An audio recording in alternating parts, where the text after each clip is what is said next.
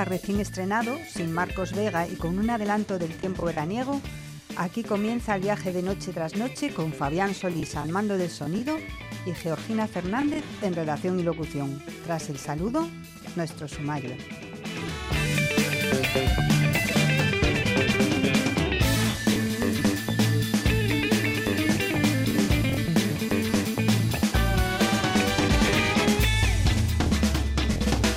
Para empezar, nos vamos de cena coloquio, luego continuamos de sidras y también miraremos a las nubes para saber qué tiempo se nos avecina.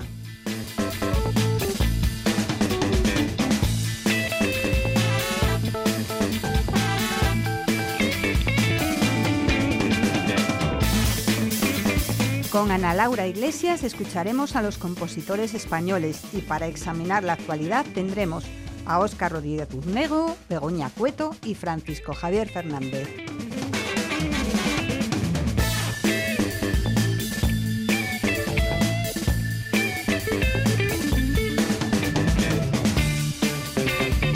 Conoceremos la petición de Change.org. Arancha Margolles nos retratará a unos estafadores que sacaban hasta la sangre a sus víctimas y por supuesto compartiremos la noche a través de las redes sociales. Hoy les pedimos que nos recuerden palabras que contienen la letra ñ, por ejemplo, carñaveral.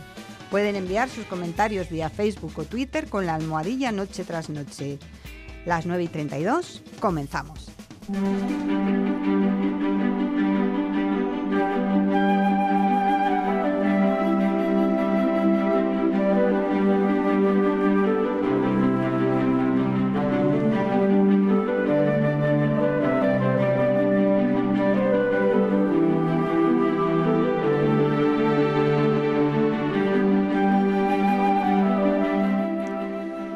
Pasado sábado, los colaboradores y oyentes del programa Noche tras Noche, ustedes o vosotros, habéis conseguido el premio GABA al mejor programa de radio Noche tras Noche. Allí estaba Marcos Vega, que recogió en nombre de todos vosotros este galardón en el marco de la cuarta gala de las distinciones que reconocen los mejores trabajos audiovisuales asturianos del año. Enhorabuena. Y enhorabuena a todos los compañeros que han obtenido galardones este año, especialmente a otra profesional de RPA y de Cronistar Comunicación, Camino Sofía de la Guerra, que recibió el premio a la mejor presentadora. Gracias a todos los compañeros que estaban allí acompañándonos, a los que nos han dado la enhorabuena y por supuesto, gracias a todos ustedes, a vosotros, por todas y cada una de vuestras noches.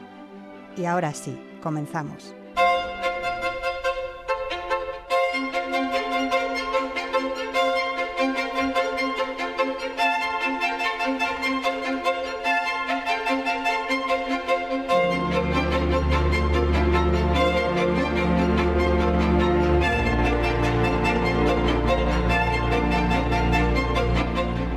Y comenzamos como siempre mirando a las nubes con Javier Martínez de Orueta. ¿Qué tal, Javier? Hola, ¿qué tal? Buenas noches. Eh, bueno, estamos como en pleno verano, más o menos, ¿no? Sí, la verdad que sí, hemos tenido muy buen fin de semana y tanto también durante la jornada de ayer como hoy, la verdad que las temperaturas han sido bastante altas, sobre todo en zonas del, del suroccidente que han rondado casi los, los 30 grados. Por ejemplo, Nidias han tenido hoy 29 grados y medio, por ejemplo, en Pola de Siomedo 28 grados y como dices tú, que son temperaturas casi ya eh, prácticas del verano, ¿no? Que podemos tener durante el verano.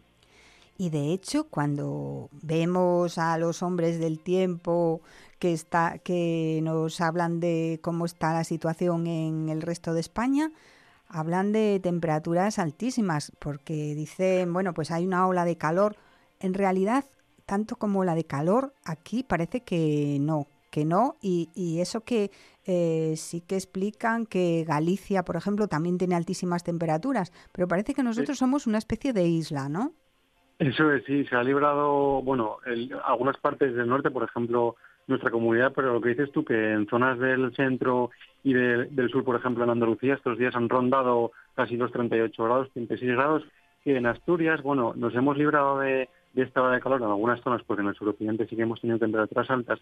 Esto es debido a que durante esto, estas jornadas y estos días atrás ha soplado viento de, este y noroeste Y este viento que suele soplar en Asturias de este y de noroeste, pues es un viento que ayuda que las temperaturas cuando hace realmente calor, pues no sean tan altas. Y por ejemplo, en zonas de la costa no hemos notado ese calor tan intenso porque sí, que ha soplado ese viento de, nordeste con intensidad y las temperaturas pues han sido un poco más bajas. No hemos tenido esa sensación de, calor como han tenido otras zonas de España y de, de Asturias como por ejemplo del suroccidente. Bueno, Javier, tú mm, dices que nos que gracias a Dios o que qué bien que nos libramos eh, bueno, espera, es que yo no soy Marcos. Entonces, eh, eso de librarnos, no, no, sí, es que yo quiero calor.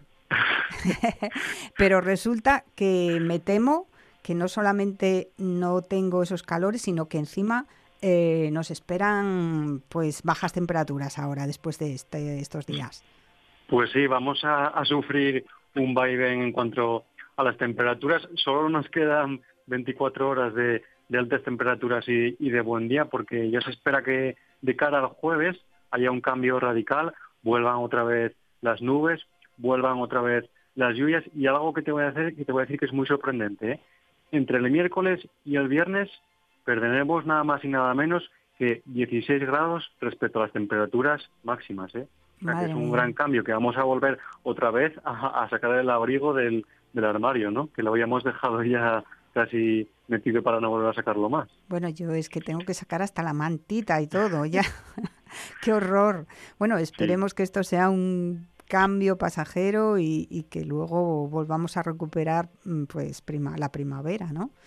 Sí, eso, que se estabilice, porque bueno, este, este cambio de, de, tiempo, este cambio radical de tiempo de vuelta otra vez a las lluvias y de una bajada importante las temperaturas se espera de momento que solo sea hasta, hasta el fin de semana, es decir, hasta el domingo. Tendremos, como digo, el jueves, viernes, sábado y domingo de, lluvias y de otra vez vuelta a temperaturas Pero bueno, a veces la primavera se comporta de esta manera, ¿no? Que a veces tenemos unos cuantos días seguidos de calor, luego volver otra vez el frío, pero bueno, como digo, de cara otra vez al, domingo, después del domingo, se espera que las temperaturas se vuelvan a normalizar y desaparezca el frío.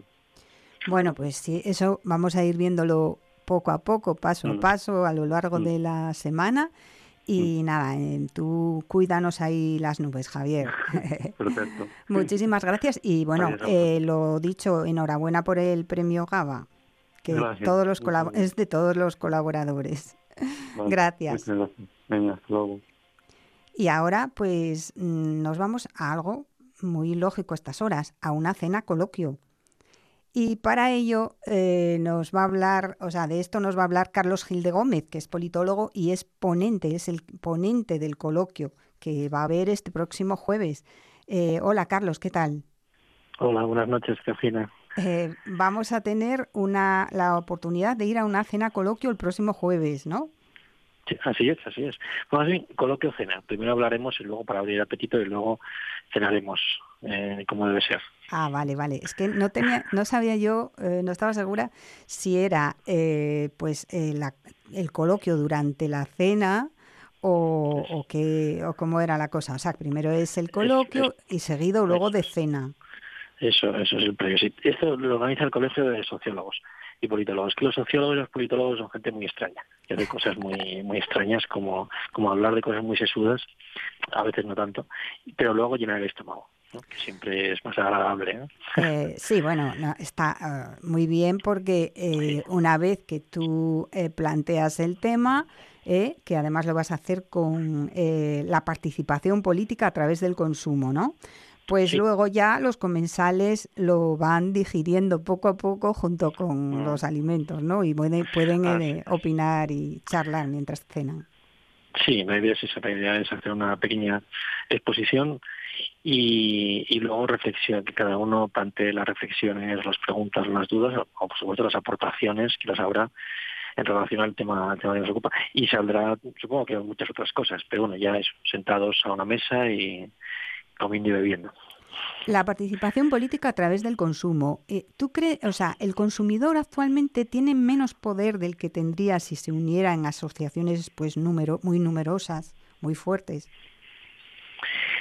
Es buena pregunta. Eh, uno de, las, de, los motivos por los cuales el consumo político, consumo político podemos entenderlo como aquella forma de, que yo a través de mi consumo voy más allá de los de la, de la compra o del boicot de un producto, sino que mi consumo, mi boicot o mi compra tienen unas razones políticas, éticas o medioambientales detrás. Es decir, no compro solamente porque me gusta el producto, porque es más barato, sino porque quiero ir un poquito más. Consumo, eso sería un poco el, consumo político.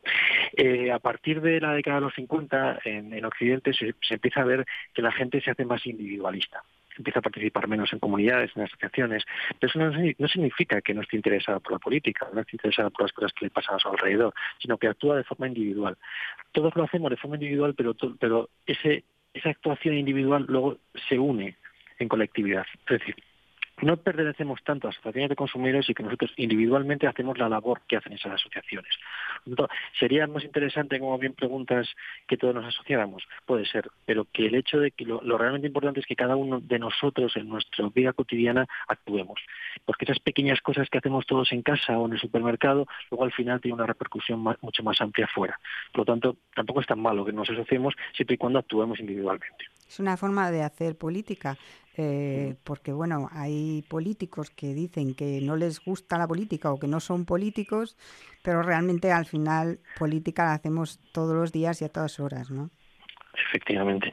Sí, hasta, hasta más o menos esa época eh, las formas de participar en política estaban muy, muy constreñidas casi casi al voto o aquellas relaciones con los partidos políticos, con, lo, con las instituciones más clásicas, ¿no? Participar en una campaña, votar, afiliarse a un partido.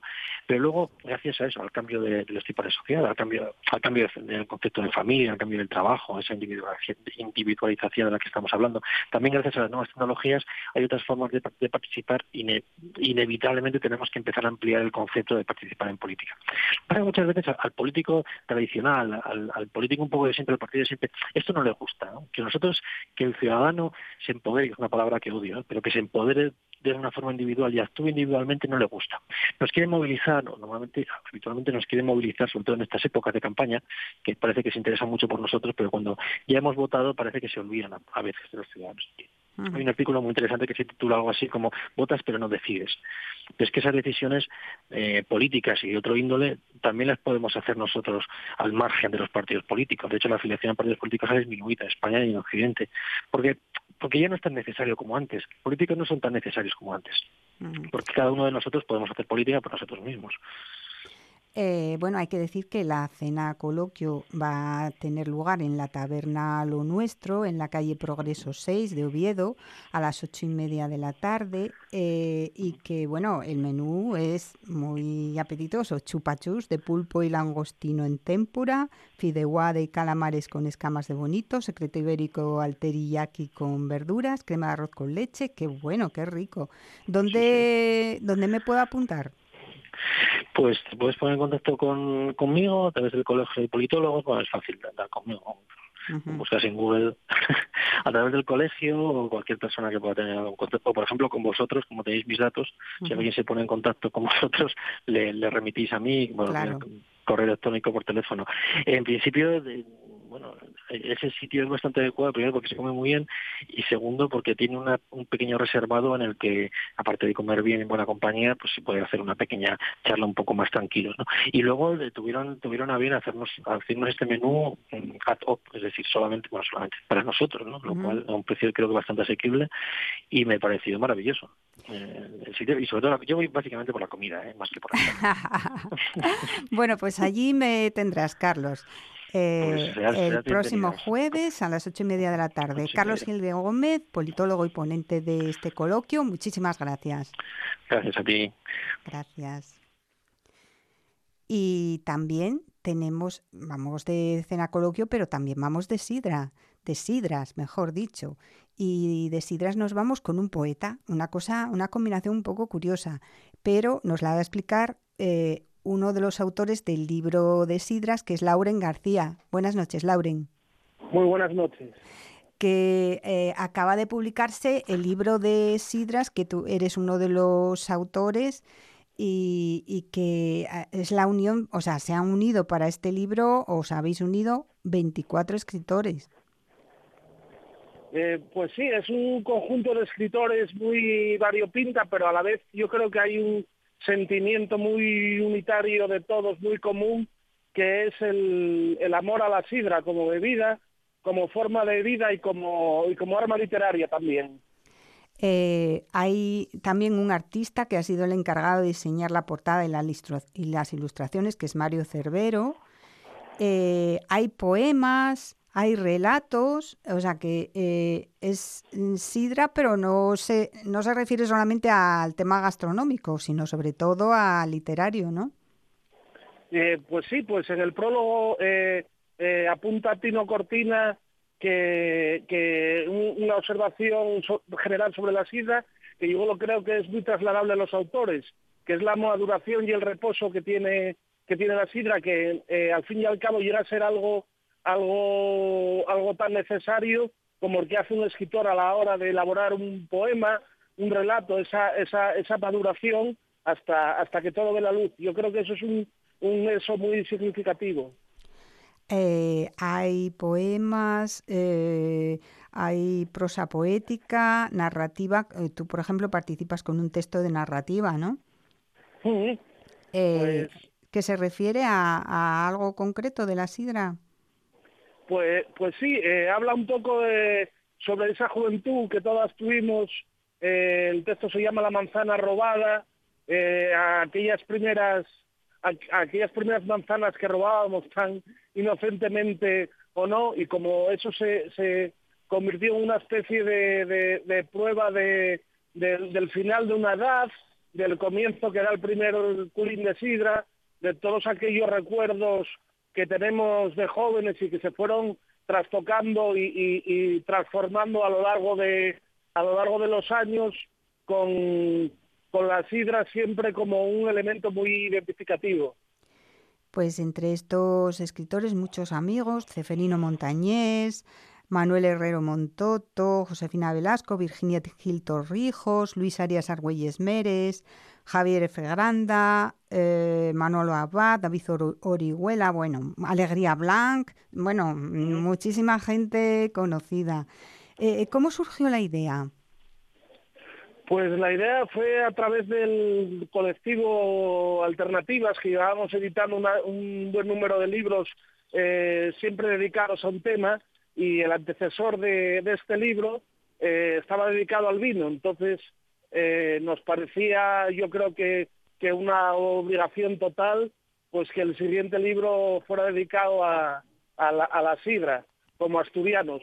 Y es uno de los primeros libros de una editorial que se llama que se llama más madera cada uno pues eh, dentro esa esa pasión sidrera que, que yo creo que, que, era de total obligación dedicarle un libro y además en un contexto como este en el que se quiere conseguir la declaración BIC de la sidra asturiana, ¿no? Sí, yo creo que, que la sidra es más que una bebida, es una parte imprescindible de nuestro ADN se, se traslada y yo creo que, que moja el garguelo y moja todo nuestro carácter y es yo creo que una de las de las esencias que, que aquí tenemos y que y que es totalmente imprescindible. Eh, Lauren, ¿costó trabajo que eh, esto, que todos los colaboradores, o sea, participaran o, o no? Bueno, el, el, el, libro fue coordinado por Javier Granda, y, cada, cada escritor tiene, tiene su mundo propio, tiene incluso alguno a lo mejor no era sidrero del todo, con lo cual, con lo cual yo creo que la riqueza del libro es, es, es todavía mayor. Yo creo que es un proyecto de, de muchos escritores y la heterogeneidad eh, a la larga en estos proyectos acaba siendo una añadidura más que más que cualquier negación literaria. ¿Y ya está el libro en las librerías? Pues sí, el libro, eh, tuvimos la presentación oficial en, en Villaviciosa, será una presentación a finales de este mes en la, en la librería Cervantes y ya está comenzando a distribuirse. Pues vamos a comprarlo ya. Eh, de Sidras, eh, una recopilación de textos poéticos y narrativos de 24 escritores asturianos, eh, todos dirigidos con el objetivo de la sidra. Muchísimas gracias, Lauren. Pues muchas gracias a vosotros. Un abrazo. Un abrazo, hasta luego. Hasta luego.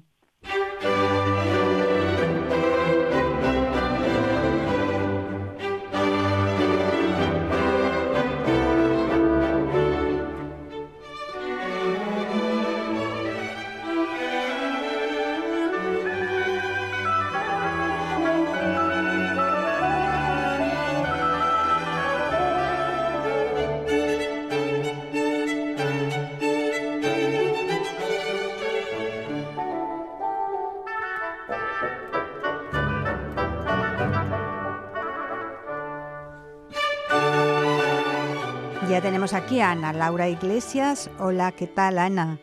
¿Qué tal, Sofina? Buenas noches. Buenas noches. Y felicidades por el premio GABA, que ya sabes que es de todos los colaboradores y amigos de Noche tras Noche. Felicidades a vosotros por el trabajo que hacéis. Vamos, a mí no me toca ni una millonésima parte. Hombre, no, tú sabes que sí. Bueno, pues, eh, ¿de qué vamos a hablar hoy? Pues mira, con tanta actualidad nacional que, estamos teniendo estos días, no vamos a hablar de música electoral, eso os lo ahorro, pero bueno, sí que vamos, sí nos lo vamos a llevar a nuestro terreno y vamos a conocer a los principales compositores españoles, porque es cierto que a lo largo de estos meses hemos conocido muchos compositores y compositoras de todo el mundo, pero diría que españoles muy pocos. Así que hoy vamos a repasar la clásica nacional, que también tenemos y es muy buena, por cierto. Eh, hoy conocemos a los principales compositores españoles. ¿Con qué o con quién te apetece empezar? Pues mira, vamos a empezar con un compositor muy poco conocido hoy en día, a pesar de que en su momento fue conocido como el Mozart español o el Mozart vasco, debido a su enorme talento musical que tenía ya desde niño. Es Juan Crisóstomo Arriaga. Este compositor nació en Bilbao y vivió entre 1806 y 1826. Murió con tan solo 19 años de edad, abrumado por el peso de una carrera meteórica que tuvo como compositor e intérprete en París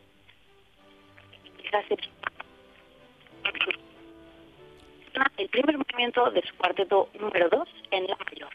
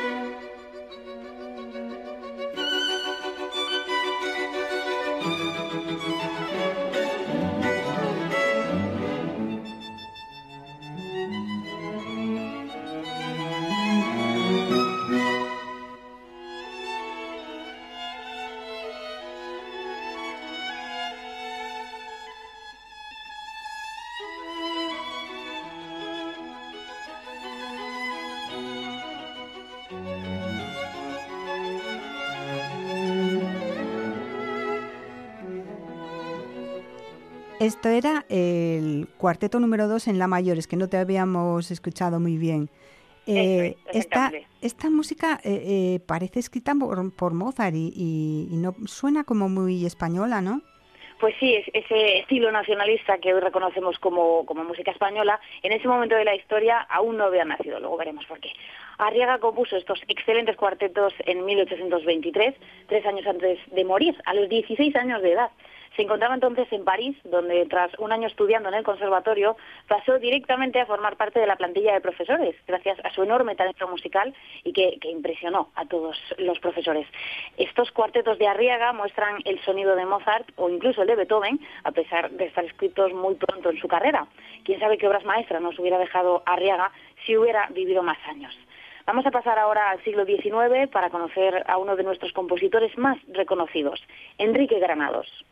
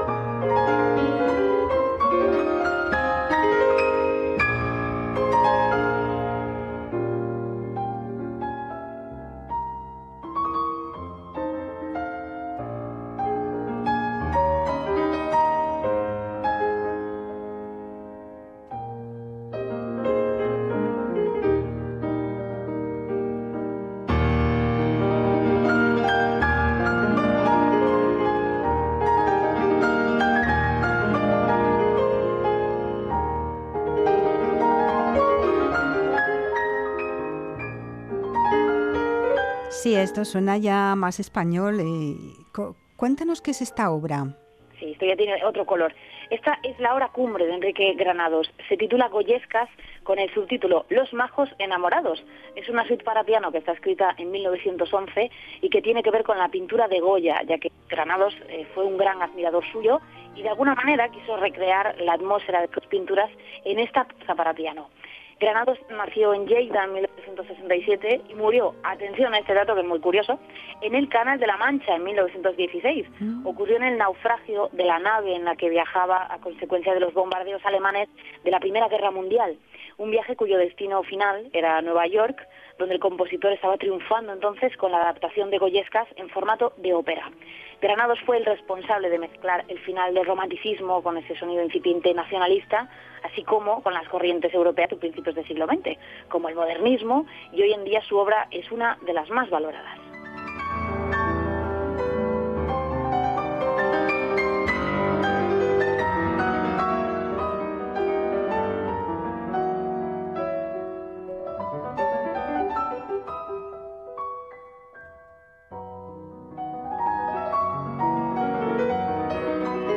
Qué curioso final y qué trágico. Eh, ¿Quién es el siguiente?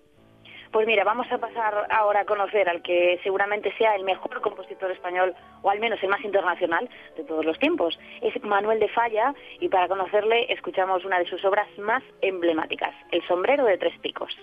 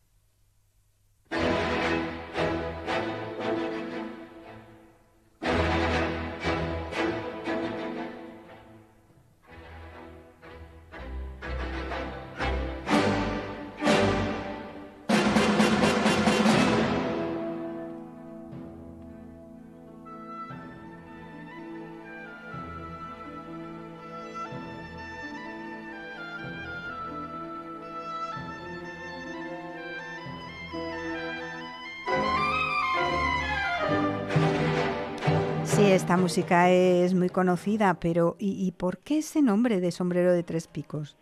Pues mira, este sombrero de tres picos es, un ballet, está compuesto por Falla en 1919 y fue producido por el gran magnate de los ballets rusos, Sergei Diaghilev, y con decorados y figurinismo, nada más y nada menos que de Picasso. Esta apasionada historia de amor entre dos campesinos andaluces fue toda una revolución en su estreno, a la altura de los ballets de Stravinsky, como Petrushka o como La consagración de la primavera. Falla consiguió en su música reunir la tradición folclórica y flamenca española con la vanguardia europea de principios del siglo XX y el resultado fue un estilo único que definió el sonido de la música española para la posteridad. Vamos ahora con otro compositor quizás algo menos conocido, es Joaquín Turina, pero que nos ha dejado obras maravillosas, como por ejemplo este, este trío para violín, cello y piano número 2.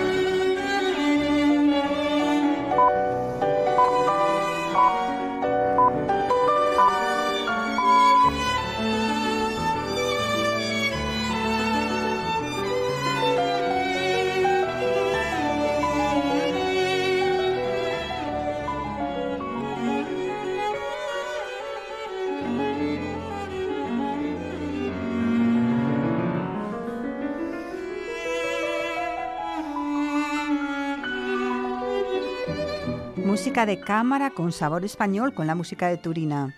Pues sí, el sevillano Joaquín Turina vivió entre 1882 y 1949 y fue uno de los principales compositores nacionalistas, cuyo estilo tiene que ver directamente con la mezcla de, romanticismo con el folclore español. Este trío número dos que estamos escuchando es una de sus principales obras de cámara, una obra que tengo que decir que se toca muy poco en España, algo que ocurre en realidad con toda esta música de compositores españoles que estamos escuchando hoy y que muchas veces es más conocida y apreciada tristemente fuera que dentro de nuestras fronteras. Y es que en la música clásica ocurre como en muchas otras artes, como en el cine, por ejemplo, que parece que a veces apreciamos más el extranjero que el propio.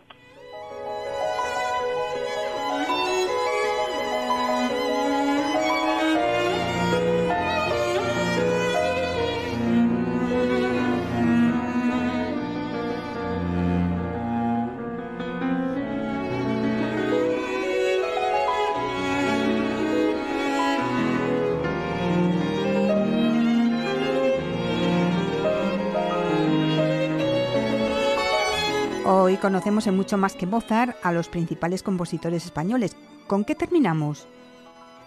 con un compositor que no podía faltar en esta lista y que es Isaac Albeniz, uno de los virtuosos del piano españoles más importantes de la historia. Tuvo una vida singular en la que con su música viajó por todo el mundo llevando su particular estilo nacionalista siempre presente en sus obras. Su pieza más importante es sin duda la famosa Suite Iberia para piano solo, que está compuesta entre 1905 y 1909, y en la que en, dos cuadernos describe distintas ciudades y paisajes del territorio español con una sonoridad cristalina que recuerda a Debussy o a Ravel, y que hoy en día pues, está considerada como una de las cimas de la música para piano. Así suena uno de los números más conocidos de esta suite Iberia, titulado El Puerto, y que es una alegre descripción del puerto de Santa María de Cádiz. studies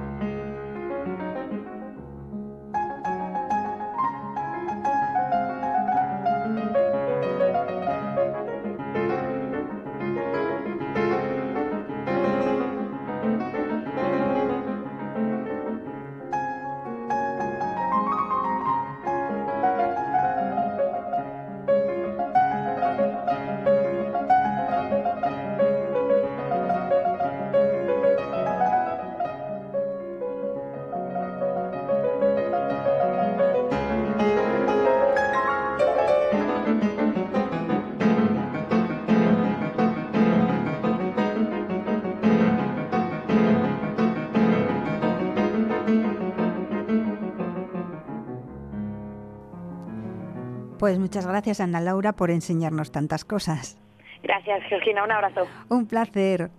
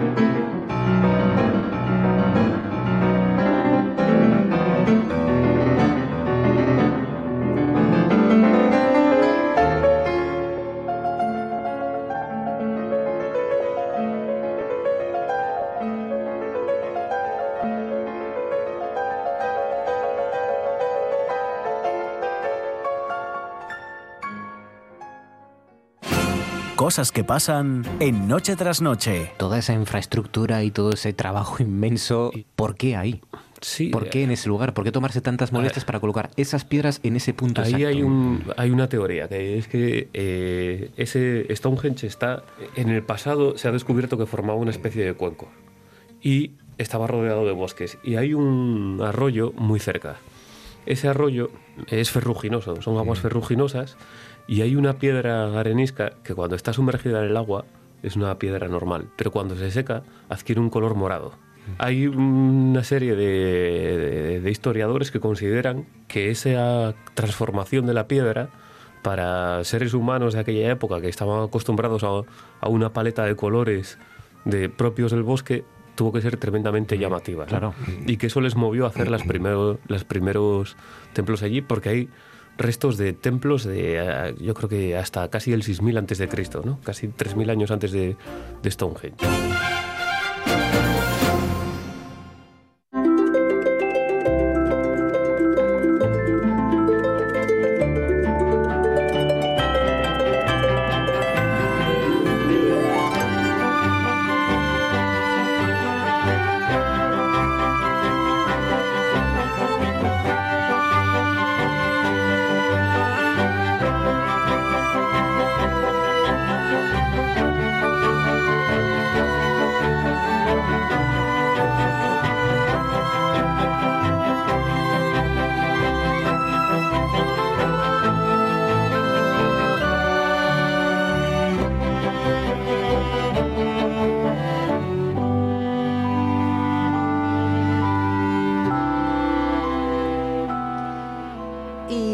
Consejo de actualidad ya tenemos aquí a Begoña Cueto, buenas noches. Hola, Georgina. Eh, Francisco Javier Fernández, buenas noches. Buenas noches. Y Óscar Rodríguez Uznego, ¿qué tal? Pues muy bien. Muy bien, vale. Pues lo primero que tengo que deciros, eh, o sea, es felicitaros concretamente. Os tengo que felicitar porque os han dado el premio GABA al mejor programa de radio noche tras noche eh, sí, de, los medios asturianos. Es un... qué sorpresa. Un galardón. Inesperada, qué alegría. Sí, y ya sabéis que, claro, eh, lógicamente eh, los programas de radio sin los colaboradores y sin los oyentes, pues no se pueden hacer. Entonces, muchísimas gracias por todas esas noches, incluso de frío, que venís aquí, que tenéis que renunciar, a veces venís sin cenar, eh, os, mojáis. Eh, bueno, la verdad es que es una labor pero sufrida y calla, sufrida y callada. Se lo pasa uno bien aquí. enhorabuena a vosotros. Bueno, enhorabuena a todos, a los oyentes y a todos. Yo creo que enhorabuena a todo el equipo, tanto los de la parte de aquí como los del, otro lado. El mérito principal es del equipo. Eh, bueno, es un programa que además ya no sé cuántos años lleva, ¿no? Sí, pues ya nueve, creo. Nueve años, ¿no? Es el decano, bueno, con, con los programas deportivos, vamos, con, con el servicio deportivo. Entonces, eh, yo sinceramente creo que es un, eh, un galardón muy, muy merecido.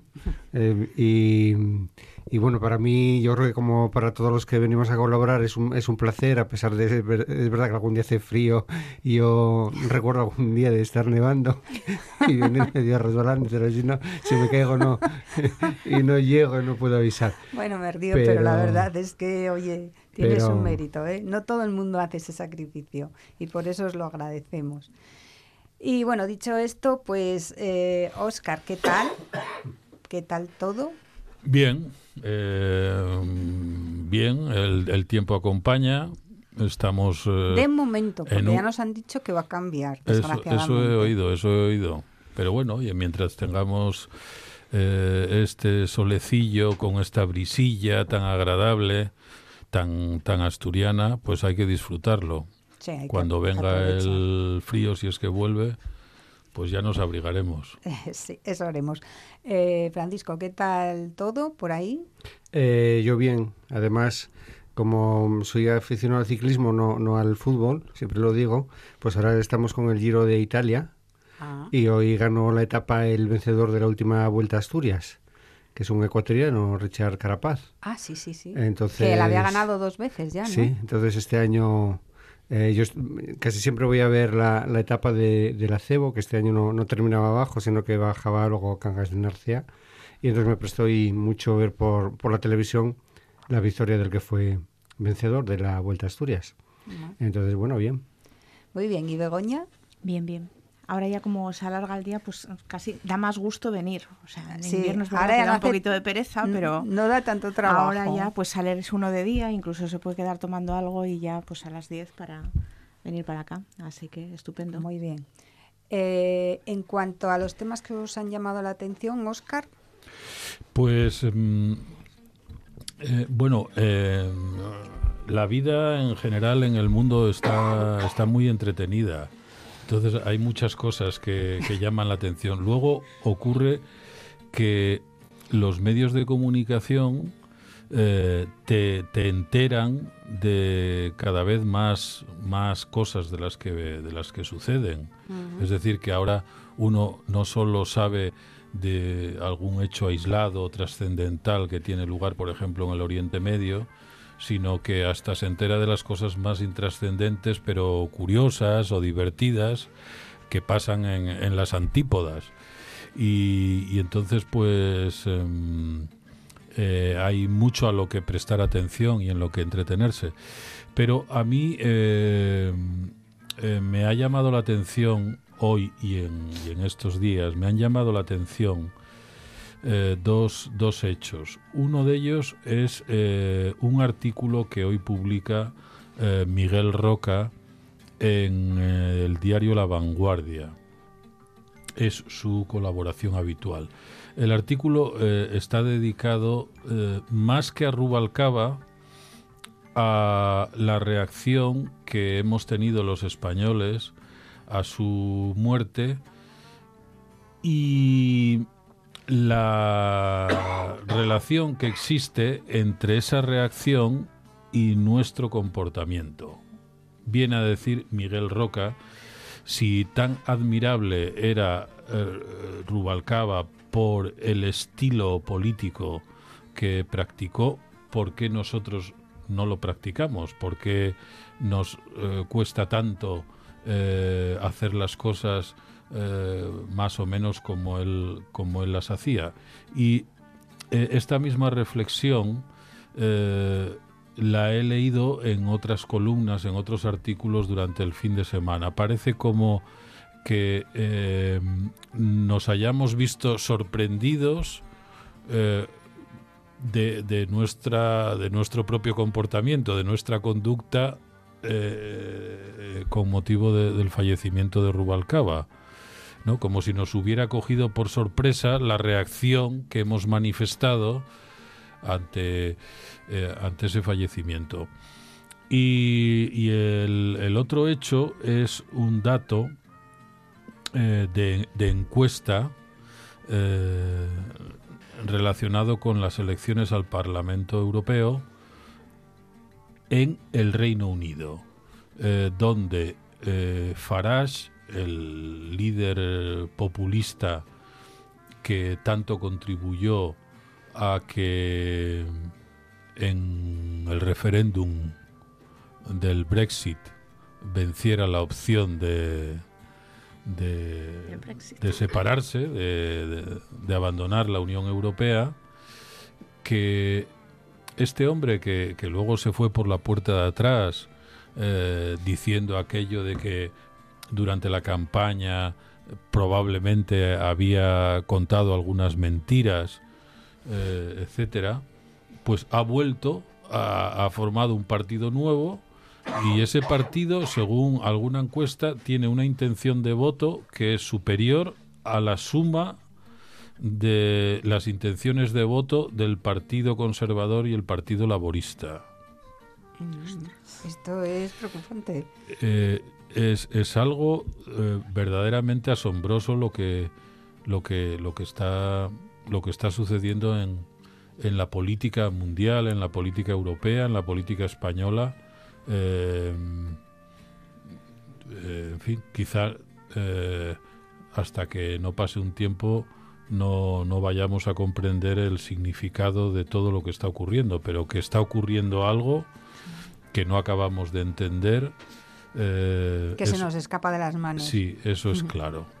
Lo lógico no sería que se abstuvieran los británicos, o por lo menos los partidarios del Brexit. No es un tanto sin sentido en estas elecciones. En las elecciones europeas, por lo menos, ¿no? Bueno, la coherencia es un valor sí, claro. franco desuso. eh, por otro lado, también es, es fácil eh, convertir esas elecciones en una especie de segundo, referéndum. Aunque Mm, no es exactamente así, porque eh, es decir, no, no, no existe una división estricta en la política británica entre los partidarios de permanecer y los partidarios de abandonar. Eh, y, la prueba está, por ejemplo, en el Partido Conservador, que si votas al Partido Conservador, ¿qué votas? ¿Qué votas, sí o no? Depende de Claro. Ahora, se supone que eh, los diputados británicos que salgan elegidos eh, se tienen que ir si se produce el Brexit. Eh, o no. Yo creo que no lo saben ni ellos. es que es complicadísimo. Eh, parece que desde, en principio sí. Desde la Unión Europea les han dicho, pero claro, no sé si sabes si de una vez más con la boca pequeña que la prórroga de octubre que ya es eh, innegociable, o sea que no hay más prórrogas que la de octubre. Entonces, bueno, no se sabe muy bien cuál es el papel de, esos diputados. sería absurdo que el Reino Unido estuviera fuera de la Unión Europea claro. y sin embargo hubiera diputados en el Parlamento Europeo británicos. Eh, sí, eh, es ahí a donde estamos llegando a, al absurdo.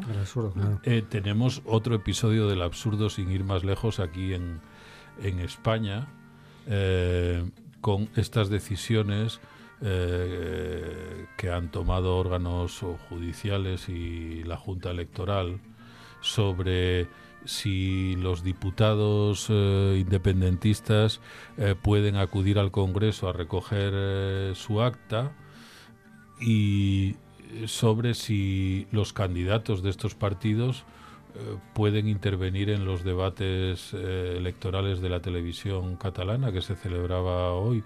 Y, y solo unos minutos antes del debate todavía estábamos con la cuestión de quién puede ir y quién no puede ir eh, a ese debate. A, unos sí, a otros no. Unos candidatos sí, otros candidatos de la misma lista eh, no.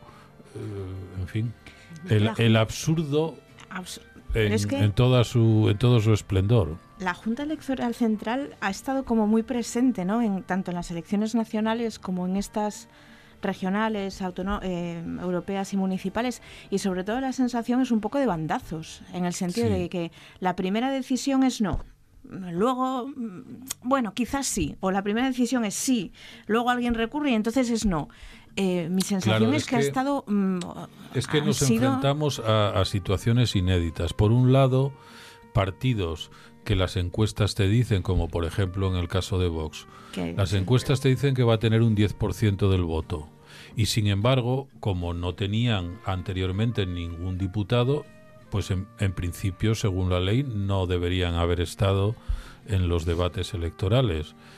Eh, y por otro lado, no solo situaciones inéditas, pues no sé, un, un candidato que está en la cárcel. cuando lo habíamos visto esto? Y luego, por otro lado, una legislación electoral que ha quedado en evidencia. Muy vieja. ¿Verdad? Claro. Eh, pero en bastantes aspectos la ley electoral debería ser, eh, debería ser modificada. Pero ya veremos el tiempo que transcurre porque en principio eh, no, no va a resultar fácil que haya un mínimo acuerdo. En algunos aspectos quizás sí, pero en otros no va a haber un mínimo acuerdo para aprobar esa reforma. O sea que eh, veremos lo que depara el. Igual necesitan un Rubalcaba, un Rubalcaba precisamente. Para, o varios, o varios en cada partido, para poder llegar a algún mm. mínimo acuerdo. De todas, perdón, de todas maneras, mi impresión con Rubalcaba es que eh, y voy a ser muy brutal decirlo, después de muerto parece que todo el mundo es bueno. no quiero decir que Rubalcaba no lo sea, o sea, era un político de primer nivel, es evidente, ¿no? Pero parece que cuando o sea, nos olvidamos de todas las cosas eh, y alguno apareció llorando en la televisión porque lo había criticado y se había metido con él. Entonces es una cosa de estas de quizá necesitamos más respeto mm, mientras uno está vivo dentro de la discrepancia y que, que, no... O sea, con todos los honores que puede tener este hombre, evidentemente. Sí, es que se da esa paradoja. Eh, Rubalcaba eh, en vida, eh, bueno, fue una persona con mucho aprecio, sobre todo dentro del Partido Socialista, pero también tuvo episodios de mucha controversia. Yo recordaba estos días, eh, y nadie lo, mencionó, cuando salieron los papeles de Wikileaks y las apreciaciones que se hacía desde la embajada de Estados Unidos, que por una por una parte bueno lo ponían como que era el político más más preparado incluso decían que era encantador en el trato. pero por, otras, por otra parte hubo ahí un, punto oscuro y es que como que dejaban ver que era eh, el personaje que tenían de contacto para favorecer los intereses de Estados Unidos eh, por encima a lo mejor de la opinión eh, incluso del jefe del Estado, del rey. Entonces, aquello, recuerdo que en su momento incluso provocó una pregunta parlamentaria por parte de la oposición, del Partido Popular y una serie de artículos periodísticos. Lo cual quiere decir que, bueno, como toda persona o, todo político tiene, eh, bueno, sus, eh, sus claroscuros y, y sus puntos eh, también, pues hay interrogativos. Bueno, pero yo creo que eso ocurre siempre, ¿no? Que cuando una persona fallece siempre se ensalza más lo positivo que lo negativo y en cualquier caso yo de Rubalcaba de lo que se resaltaba estos días me parece importante eh, pues esa forma de ser eh, de cierta eh, que no era prepotente, ¿no? de cierta humildad, que, eso sí que se echa, mucho de, menos en la política. Yo creo que, la mayoría de, las personas que están en política, igual porque se lo dicen los asesores de imagen, que tienen que ser así, son como muy agresivos, muy prepotentes, muy... Entonces son malos asesores muy, de imagen. Muy altaneros, y entonces precisamente por eso que, se resaltaba ese grado de, humildad y en las últimas elecciones, yo recuerdo que aquí en la tertulia estuvimos hablando eh, precisamente cuando eh, arrancaba un poco todo de ese ruido que había y esa prepotencia que, que parecía sobreponerse sobre todo y que a lo mejor eso no era lo que llevaba a los votantes a su huerto, sino un discurso menos agresivo. Y yo creo que en cierta eh, forma ocurrió eso, que pues los discursos más, más altisonantes, más eh, más agresivos pues eh, no tuvieron esa acogida y en el caso del Partido Popular sobre todo al final quisieron hacer un, cambio pero no, no les dio tiempo. Así que bueno, igual los asesores tienen que, empezar a, asesorarse de, otra, de otra forma o bueno, la sociedad igual es distinta a, como la, la, ven ellos y yo creo que el caso de Rubalcaba pues puso de manifiesto esto también. Parece que hubo un punto de inflexión, yo no sé si vosotros lo apreciáis, en cómo era el tono de la campaña antes de la muerte de Rubalcaba y cómo está siendo estos días después de, ese fallecimiento, que parece que, que, bueno, pues que son como más caballeros unos con otros, no sé, que no, no sé, no tienen las espadas tan afiladas, no, no sé si será una apreciación mía. Pero yo, yo pienso que esto ya sucedía antes de la muerte de Rubalcaba es decir, yo no, le concedería tanta influencia a, ese hecho. Mm, eh, no sé, no sé cómo interpretar eh, todo lo que ha ocurrido estos días alrededor de Rubalcaba, si, si es una si es una muestra de, la inestabilidad emocional de, la sociedad española eh, o verdaderamente hay una sincera admiración y de alguna forma se toma como ejemplo eh, la actuación de, este, de este político o la, imagen que en estos días se ha compuesto de, su actuación, porque hay que recordar que en su momento fue una actuación eh, muy polémica y muy cuestionada y que hay que recordar también que él fue candidato a la presidencia del gobierno cierto que en los peores momentos para su partido eh, y obtuvo unos resultados eh, muy malos. Eh, en fin, es, es, para, es para reflexionar. Pero a mí me parece que, que esta calma que hay en la campaña electoral tiene más que ver con, con que acabamos de tener otras elecciones, con una campaña agitada y, bronca y claro eh, los ciudadanos no no, no, no, no se puede, no son capaces, no, no quieren, se, resisten a someterse durante tanto tiempo a, al fuego de, de partidista de los políticos, ¿no? Pero vamos a ver cómo es la segunda semana de la campaña, que es la que la que nos queda, porque eh, dudo que la campaña vaya a terminar con este tono tan, tan bajo. Eh, pienso que en algún momento tendrá que, tendrá que activarse porque eh, son unas elecciones importantes las de las del próximo domingo. Eh, Francisco, ¿qué te ha llamado la atención? Bueno, pues está hablando yo ahora de los papeles de Wikileaks y es porque estuve viendo eh, noticias que están pasando desapercibidas sobre la situación de Julian Assange, que como se sabe es el fundador de Wikileaks, que estuvo recluido en la embajada eh, de Ecuador eh, en Londres casi siete años y que el 10 o el 11 de abril fue detenido por la justicia británica con la acusación de haber incumplido las condiciones de la, de la libertad eh, condicional que tenía hace unos años y seguidamente pues ya se apresuró a Estados Unidos a pedir la extradición y ayer eh, la pidió Suecia eh, por una investigación que reabre en un caso de acusación de, de abuso sexual. todo esto igual nos suena ya hace muchos años y y como que estaba olvidado y enterrado, pero eh, vuelve a, la luz, aunque no tiene mucho reflejo en, los medios de comunicación. Eh, yo creo que es un asunto importante porque en realidad lo que se está eh, jugando en este momento es que Julian Assange sea finalmente extraditado o no a Estados Unidos. Y los temores que hay es que si es extraditado a Estados Unidos, no solamente es para juzgarle por un cargo por el cual sería condenado a cinco años o seis años, creo que es eh, lo, que, lo que dicen, sino que incluso le podrían imputar cargos eh, más graves que podrían eh, conllevar la cadena perpetua, incluso la, la pena de muerte.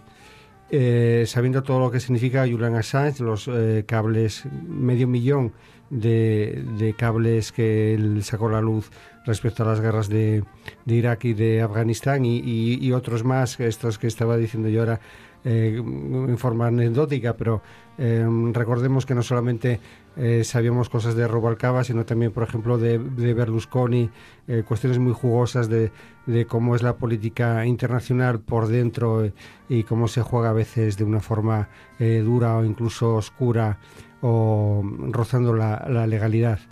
El caso es que ayer también apareció otra noticia que confirmaba que el gobierno de Ecuador había prometido al gobierno de Estados Unidos eh, dar todos los documentos que hay en esa embajada en una habitación sellada, que se selló cuando eh, fue detenido Julian Assange.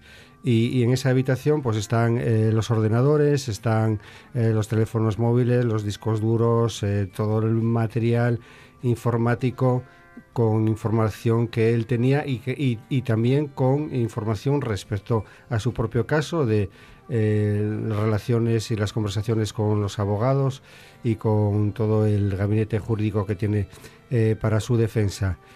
Y también no hay que olvidar que hace muy pocos días el propio Julian Assange eh, presentó una denuncia ante la Audiencia Nacional aquí en España porque hay un, iba a decir periodista, pero vamos a poner periodista entre comillas, que junto con tres informáticos pues había estado ofreciendo eh, eh, presunta documentación sobre Julian Assange que había sido extraída mediante espionaje en la propia embajada durante los dos últimos años.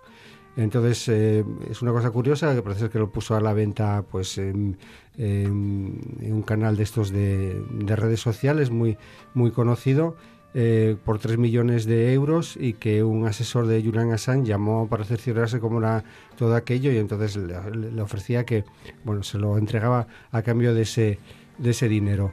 Y con esto sale, o se demuestra, pues que durante estos años precisamente Assange estaba siendo espiado en, en la embajada de, de Ecuador y la forma de espionaje es eh, no solamente las grabaciones, alguna de ellas eh, se, puso, se pudo ver incluso eh, en la televisión, grabaciones de vídeo y de audio, sino que también como los abogados que entraban a verle y todo, toda la gente que entraba a verle tenía que dejar los teléfonos móviles a, la entrada, pues se sospecha que se utilizaba ese momento para extraer la información de los teléfonos móviles, de bueno, correos electrónicos y mensajes de WhatsApp y todo esto que tenemos nosotros en los móviles que, que creemos que, que, nadie lo va a ver nada más que, nosotros. Entonces, bueno, es un, es un asunto que no está saliendo mucho en los medios de comunicación, pero yo creo que es, que es, que es muy importante cara a lo que es el futuro de, la libertad de, expresión, de información y de todo lo que yo estoy seguro que está todavía por salir de, Wikileaks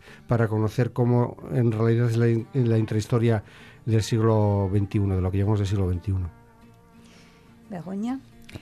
Bueno, pues yo hoy eh, quería hablar un poco del, control horario que se ha implantado esta semana. Supongo que ahora estéis mucho en, ya sean informativos o, demás, ¿no? Y más que eh, si conviene o no conviene ponerlo, eh, yo me ha llamado la atención mucho esta cosa de algunas empresas, e incluso administraciones públicas, que deciden que ellos no la van a poner.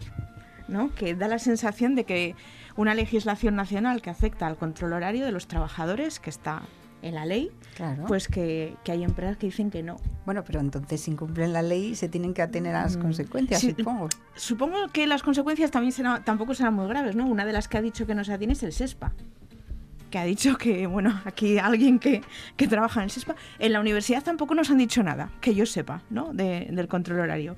Entonces a mí me maravilla esta capacidad que tenemos. ¿no? Pero es que hay excepciones. Sí, pero no entramos. Sí, claro. No, entramos en esas excepciones. Pero hay, una cosa curiosa, por ejemplo, en, el SESPA, el primer día eh, dice el consejero, bueno, en el SESPA no se va a implantar porque la mayoría de los médicos son estatutarios, no están amparados por la ley del Estatuto de los Trabajadores, sino por la ley del personal estatutario, y el resto de personal laboral, incluidos los médicos residentes y personal de salud mental, bueno, pues como son pocos, pues no merece la pena. Claro, ya está. Entonces, el día siguiente ya dice, bueno, va, pero sí, vamos a ponerlo, porque en realidad habría que cumplir la ley, pero a mí me llamó la atención el primer día como diciendo, no merece la pena, y digo, bueno, no merece la pena, tampoco es muy difícil hacerlo, porque bueno hay instrumentos y bueno si es si está legislado es la ley. es la ley habrá, habrá que habrá que cumplirlo aunque eh, aunque sean pocos esta cosa de no merece la pena eh, no sé si merece la pena o no en todo caso está legislado y usted tiene que mm. tener un control horario no y además como esta semana ha venido el Tribunal de Justicia Europeo a refrendar esto que también parece un tanto curioso que tenga que venir el Tribunal de Justicia Europeo incluso a decirnos que sí, que tienen que ustedes mirar las horas y que no es una cosa que se invente en España y que es tercermundista o tradicional, o nada, siento haber dicho el adjetivo, o, antiguo. No, pues no, resulta que en la mayor parte de países europeos se hace, y más en un país como España, donde tenemos ese problema de, horas extras no pagadas y, y demás, ¿no? Eh, me maravilla, por lo tanto, esta capacidad para no hacerlo y de ahí, pues eso, que la ministra haya dicho, es que las empresas no se lo han tomado en serio, absolutamente, pero también porque estamos acostumbrados a que en la mayor parte de las leyes como que siempre hay extensiones, ¿no? Parece que nunca llega de verdad las cosas. Estamos muy acostumbrados a, a, que, bueno, sí, hay que hacer esto, pero Ah, seguro que nos extienden seis meses la cosa. Y si no seis meses, luego es un año, y luego dos, y, vamos extendiendo. A quitarle hierro, ahora, dicen, bueno, pero no se va a actuar de oficio en, ningún, caso eh, para quitarle de hierro. Como diciendo, bueno, tampoco pasa nada si no hace.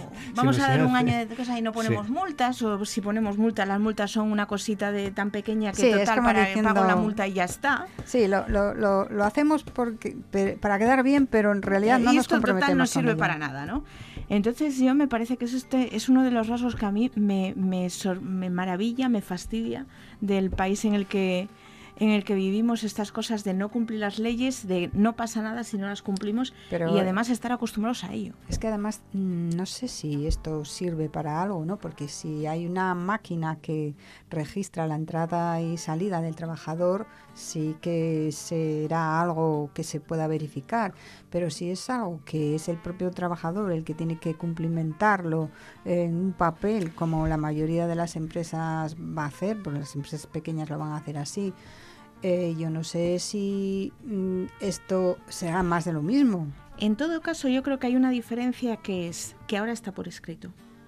Y si usted pone por escrito un horario que no es cierto, está mintiendo. A mí creo que creo que eso marca una diferencia y creo que es una manera, o me, me gustaría que fuera una manera de, de, tomar en serio las cosas, ¿no? Y decir, oiga, pues si hay que hacer 35 horas o 37 y media o 40 horas, pues hay que hacer esas horas, ni menos, y más. En todo caso, bueno, ajustar y ahí tenemos un montón de empresas que efectivamente el control horario ya está eh, plenamente inserto y que cuando uno pues hace horas de más o bien se le pagan o bien se le compensan con descansos o que hay suficientes maneras de negociar este tipo de cuestiones, ¿no? Pero yo creo que ya independientemente de la medida, ya me gustaría poner sobre la mesa estas cuestiones de no cumplir la ley como si fuera voluntario. Hmm. Eh, y esta diferencia que tenemos sobre todo en, todos los casos, pero en el mercado laboral, entre lo que dice la norma y lo que se hace realmente.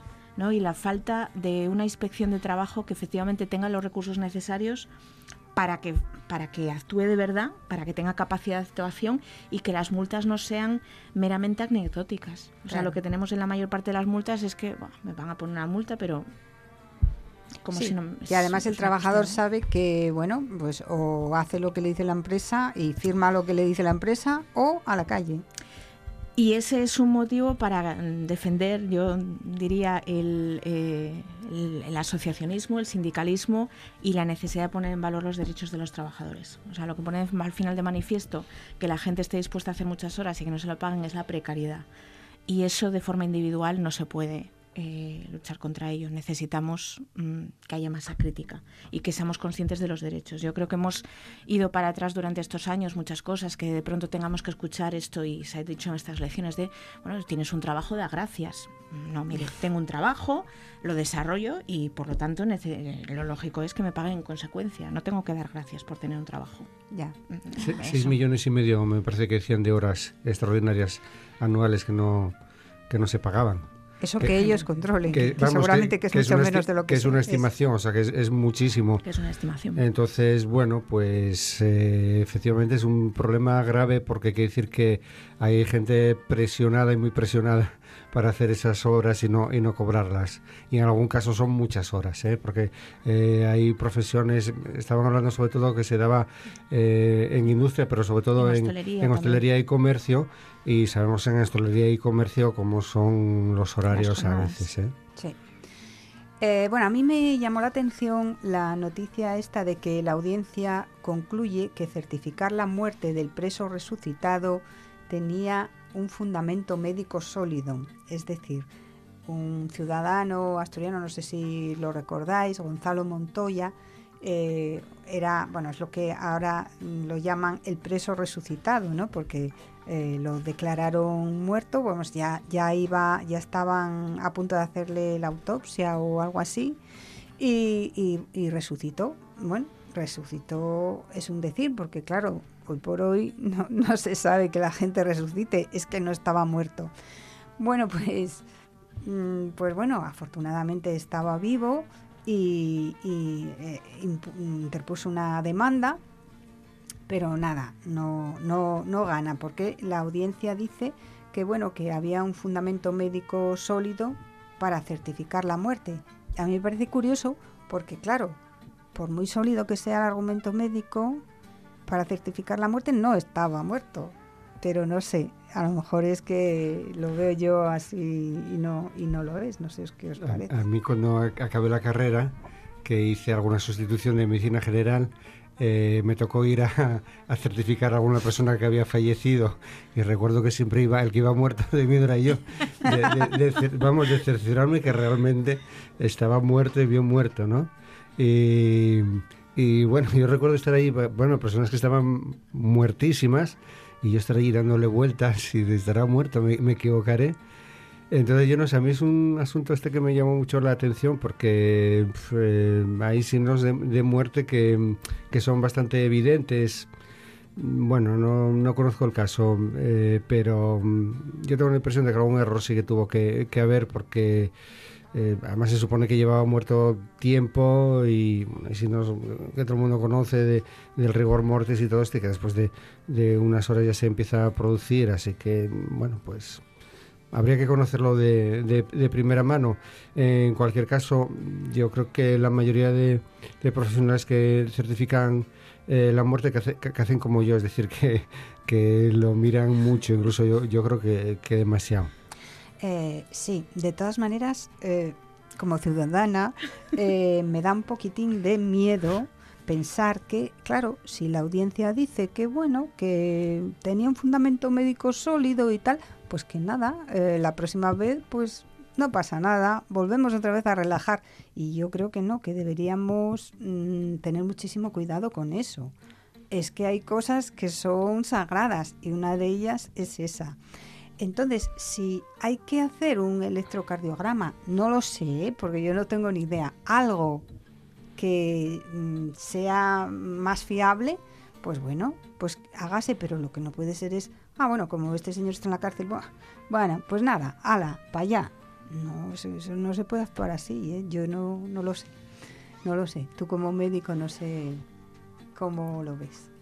Yo, yo ya digo, la primera impresión que tuve es de que tuvo que haber algún error. Lo que pasa es que no conozco el caso, entonces, bueno, puede haber personas que entren en asistolia y que tengan una muerte aparente eh, son todos estos casos luego que salen en, las películas. En los, cuentos de Poe. Que, que, que, que, no es que sea muy frecuente, pero, pero se da, ¿no? Esta gente que dice que resucita. Nadie resucita después de, mucha, de muchas horas, ¿eh? O sea, esto que dicen, no sé qué.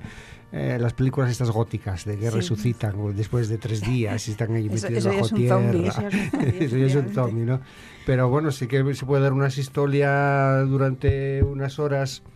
Eh, pero bueno, no sé, yo la verdad es que tengo muchas dudas. Sí, y yo también.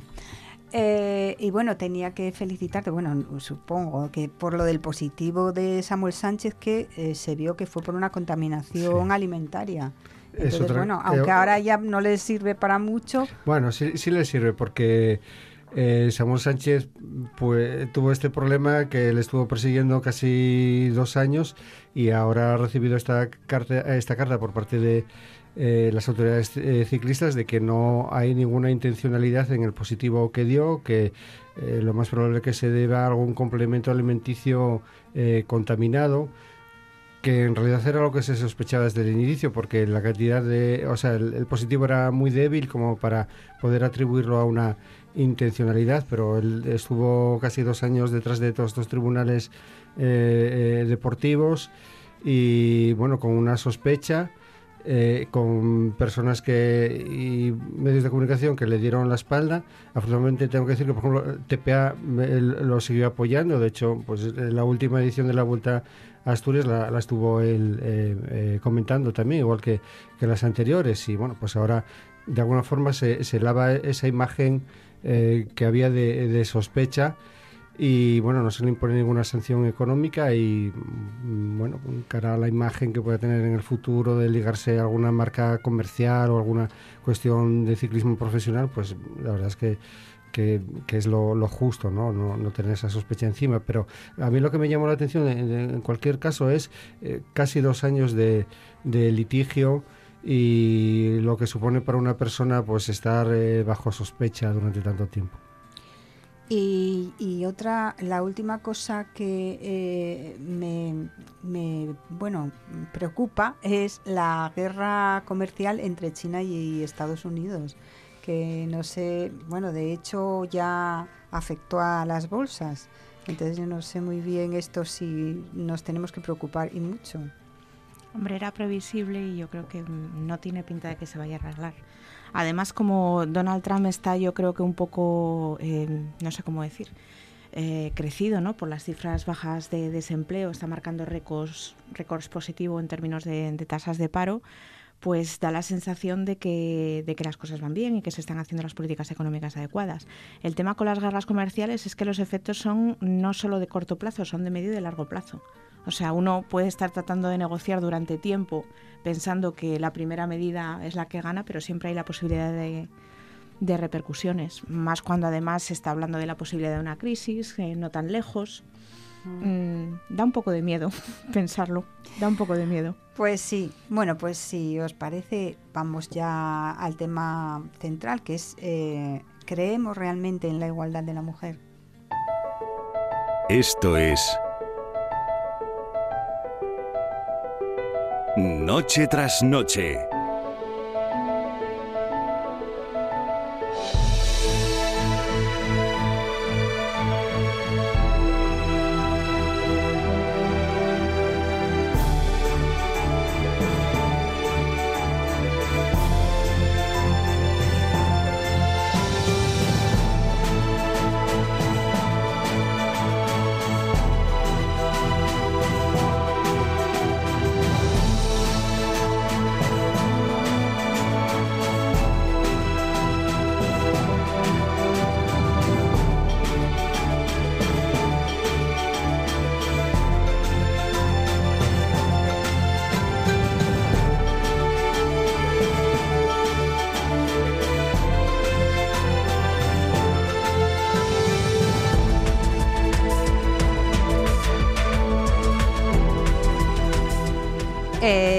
¿Creemos realmente en la igualdad de la mujer? Porque, bueno, mm, constantemente están saliendo estudios de si tenemos el cerebro las mujeres de una manera y los hombres de otra, si, bueno, pues eh, si tenemos estas cualidades y los hombres otras, eh, en fin, y yo mm, no sé si esto ya se estará quedando antiguo. El caso es que hay dos igualdades.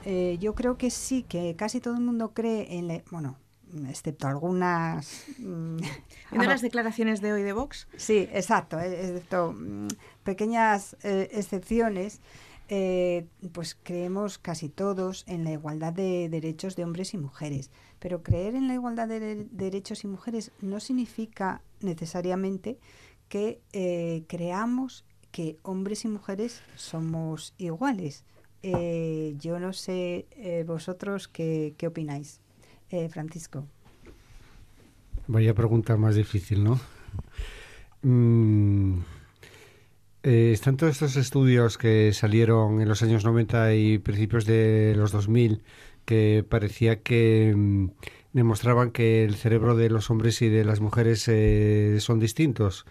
Pero ahora se están haciendo metaanálisis que son, bueno, pues análisis de, estos estos estudios, viendo la validez que tienen científica, el rigor eh, metodológico y las diferencias que se encuentran y se está viendo que realmente no demuestran nada porque eh, muchos están hechos en, animales, no están hechos en, en, seres humanos, otros son muestras muy pequeñas con una metodología muy deficiente y entonces todo eso se está, se está viniendo abajo. Entonces hay diferencias, por ejemplo, entre el, eh, entre el cerebro de un hombre y de una mujer, pues no se sabe. Si se sabe que el, que el tamaño del cerebro de un hombre normalmente es mayor que el de una mujer, pero esa expensa sobre todo de células nerviosas que eh, van a regir eh, centros que tienen que ver con la motricidad, es decir, para Em, por así decirlo, mover más masa muscular, que también nos lleva a una pregunta, que es lo, de si es que son más neuronas porque tiene más masa muscular o es porque tiene más, más, masa muscular porque tiene más neuronas.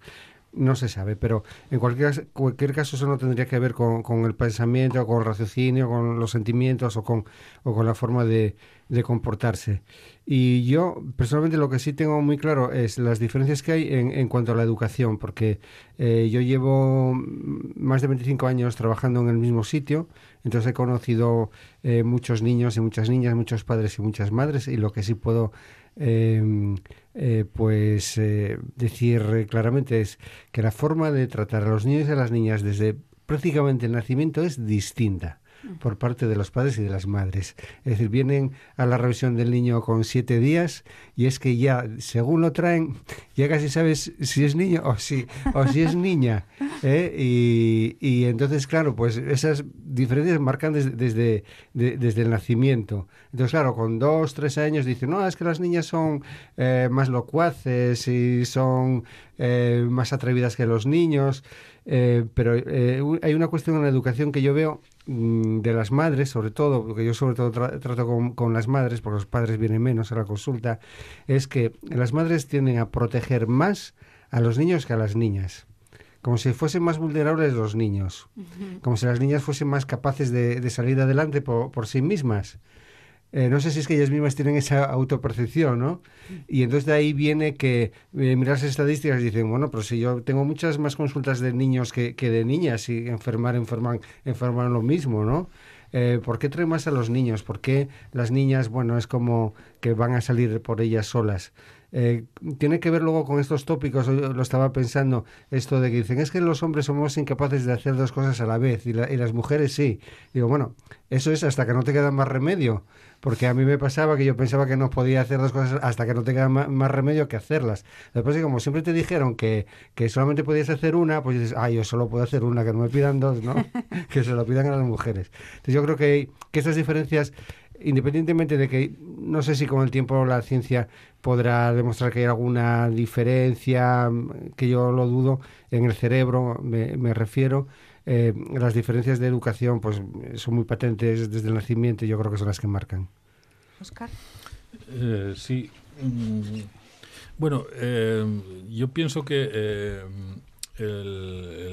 la gran cuestión es eh, está en no confundir las diferencias con la desigualdad, en evitar que se solapen o que las diferencias den origen y puedan eventualmente convertirse en justificación de desigualdades.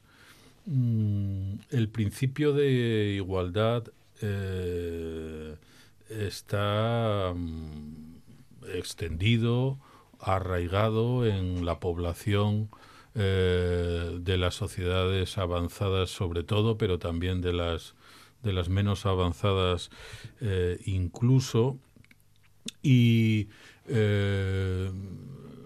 digamos que hay una hay una propensión a eh, que la mujer y el hombre tengan un tratamiento eh, igualitario. Se reconoce que son personas, sujetos, con los mismos derechos y que esos derechos deben ser efectivos, deben tener garantías en, su ejercicio, eh, etcétera, etcétera.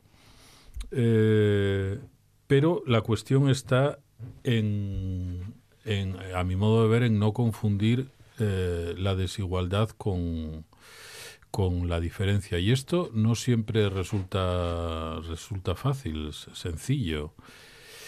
Eh, eh, y, y, bien, pienso que la humanidad, así dicho de forma grandilocuente,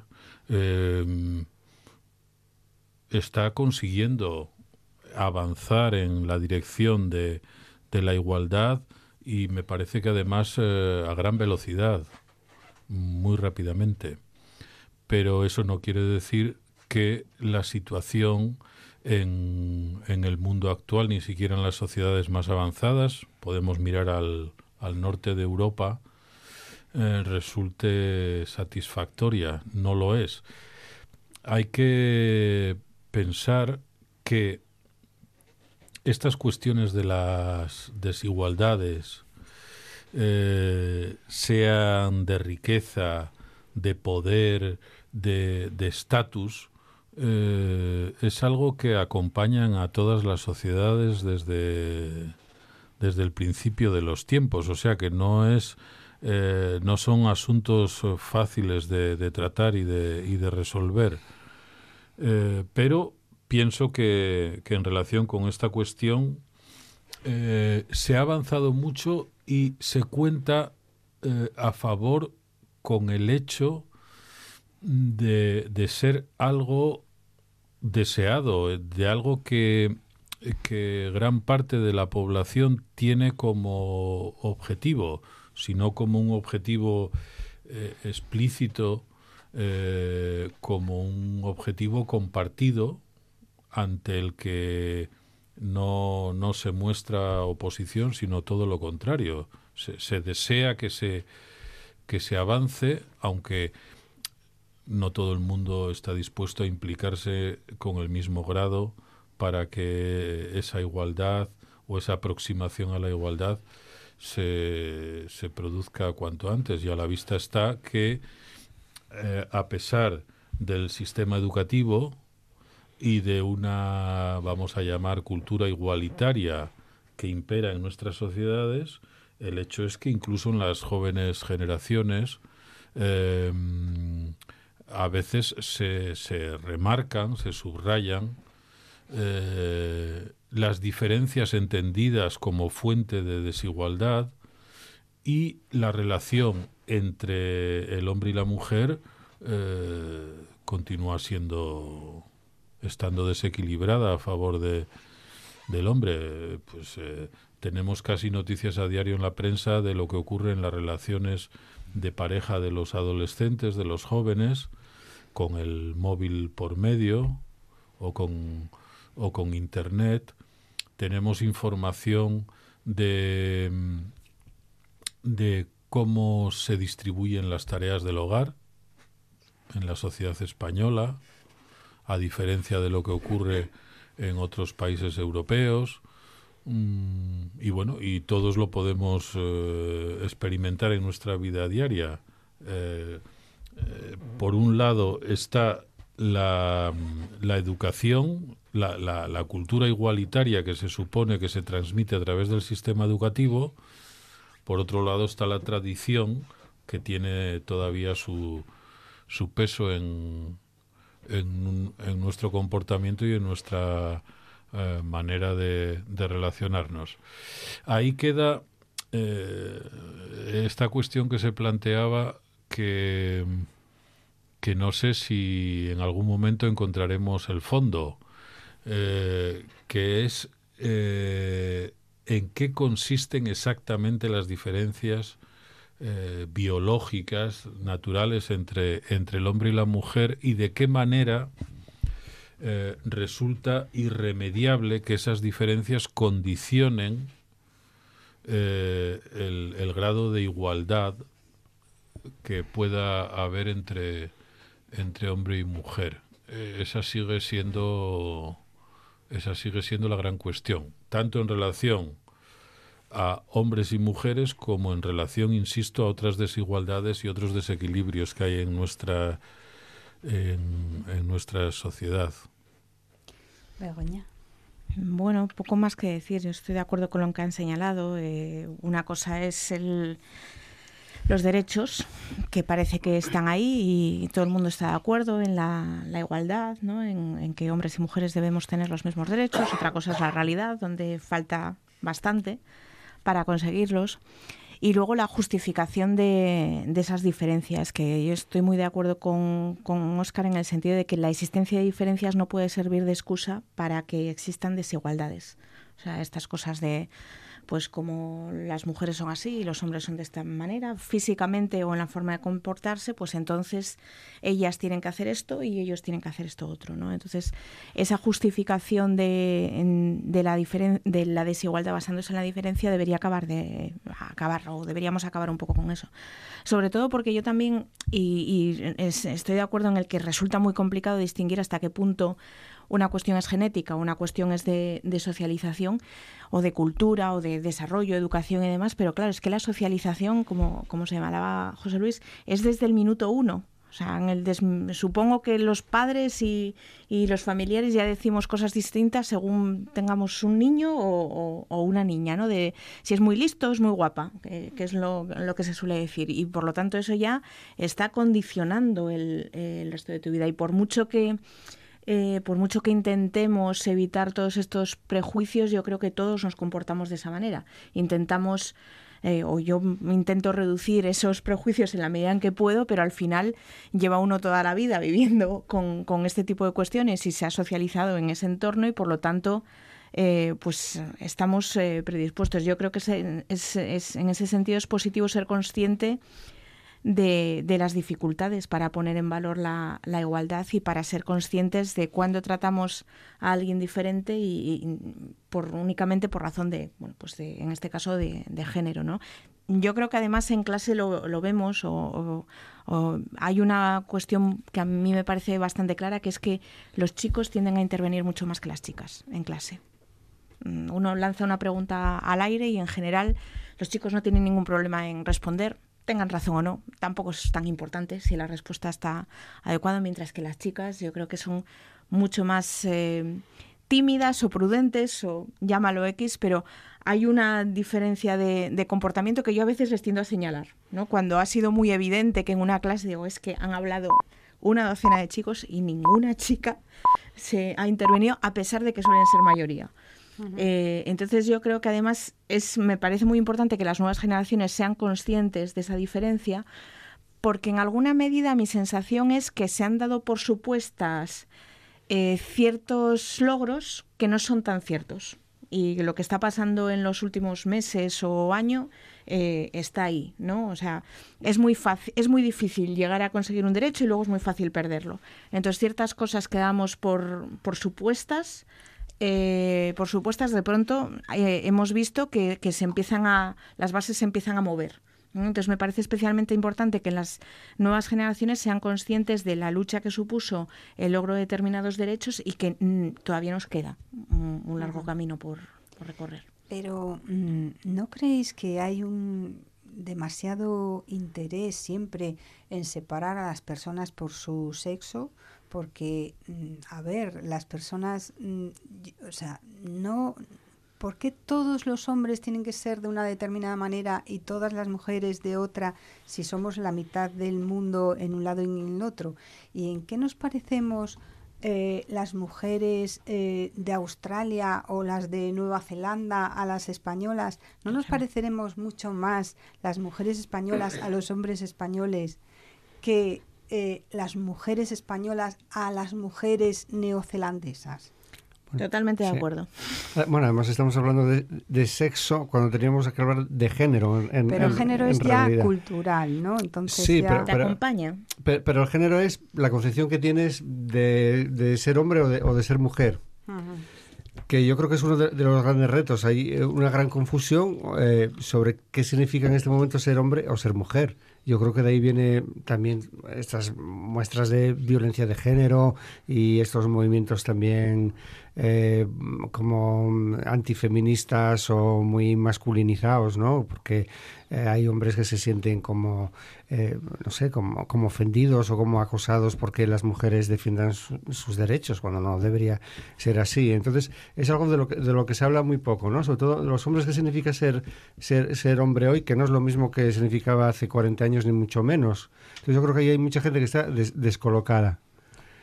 Y, y, entonces, bueno, eh, diferencias entre hombres y, y, mujeres las hay, porque son géneros eh, eh, diferentes, pero luego biológicamente, bueno, las diferencias están ahí, pero igual no, no marcan tanto.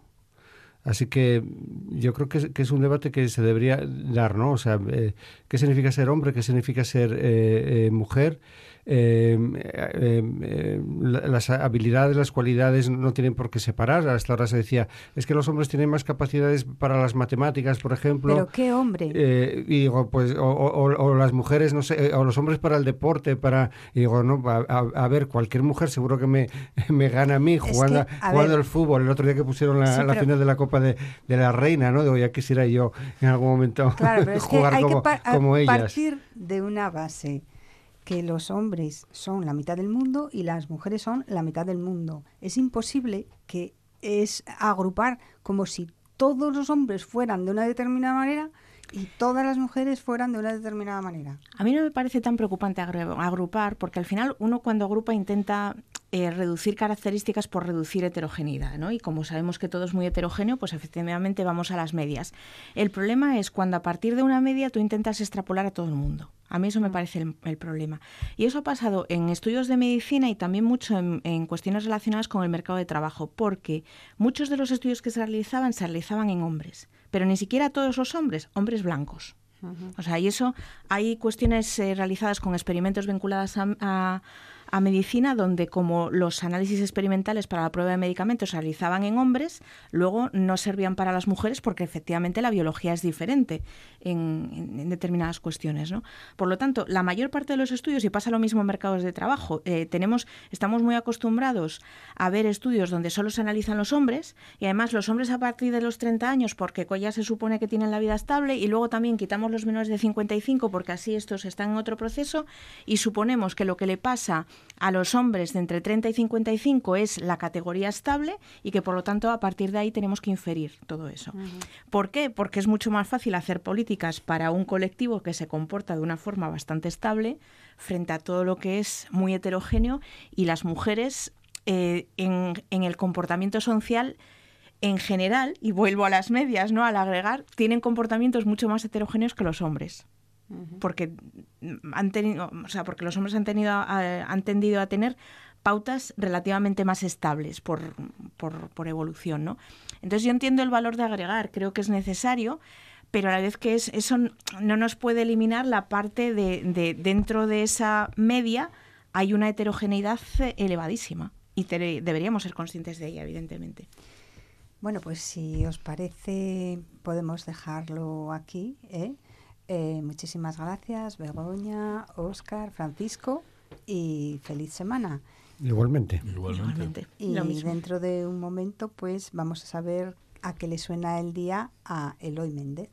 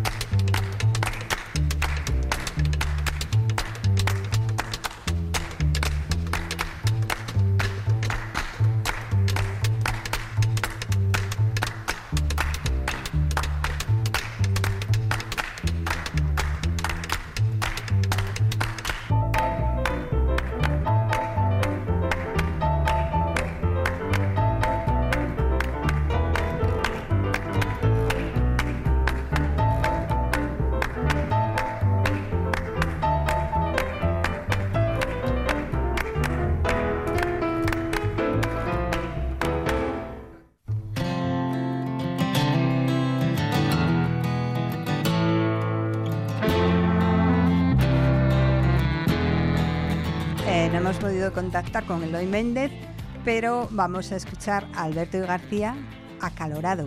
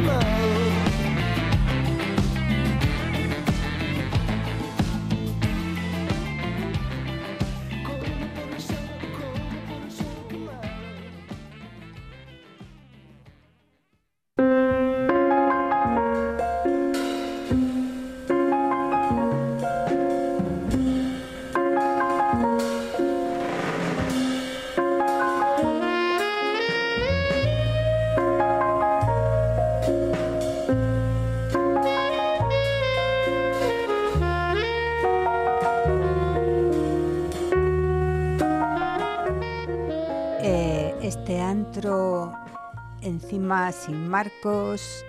Esta noche está muy solitario así con, con esta orquesta un poco de modé y entre telarañas eh, en fin vamos a marcar el número de Arancha para ver si me animo un poquitín. A ver a ver Eh, por favor, Arancha Margolles, por favor. Buenas noches. Eh, ¿Qué tal, Arancha? Buenas noches, ¿qué tal? Qué sola te veo hoy. Estoy muy sola, sí, sí, sí. Está Marcos Vega en Bruselas, eh, de enviado especial, de noche tras noche.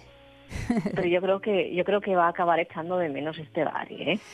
Seguro. En no hay sitios así. Eh, estoy segura, es que esté donde esté, eh, no, no va a estar en un sitio mejor que este. ¿eh? Efectivamente. Con esta solera. No se pueden cambiar los hábitos así de fácil. No. No, no, no. Bueno, Arancha, antes que nada, enhorabuena por el GABA. Eh, también a mí me corresponde un, un poquito. Yo creo que nos lo podíamos eh, intercambiar, ¿no? Un día yo, otro día tú. Bueno, a ti, a ti te corresponden muchos días, ¿eh? porque ya llevas muchos años. Entonces, bueno, ya uf, te corresponde una porción muy grande del GABA. Eh, eh, así que nada, en- enhorabuena y muchísimas gracias por todo, por todo lo que nos das cada noche. Muchas gracias a vosotros y muchas gracias sobre todo a la gente que a la gente que nos escucha y que bueno que permite que yo siga aquí contando historias como esta tan tan sumamente extrañas.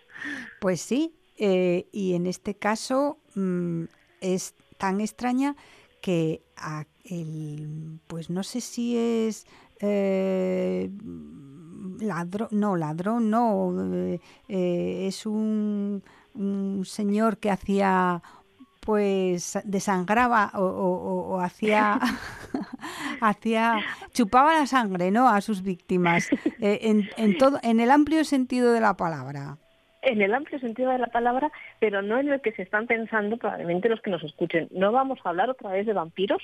Vampiros ya hablamos de los dos que había aquí en, en Asturias. Y este era un tipo de vampiro un tanto peculiar, porque no era que lo chupase él, pero desde luego, bueno, metafóricamente sí que lo intentó. Me estoy refiriendo a un señor muy ilustre en el Gijón de la época, en el Gijón de 1903, que es cuando ocurre este caso. Es el doctor Emiliano Zaragoza que va a saltar a la fama en la prensa por haber sido el protagonista de probablemente en aquellos primeros años del siglo XX el mayor y el más conocido caso de estafa en Gijón.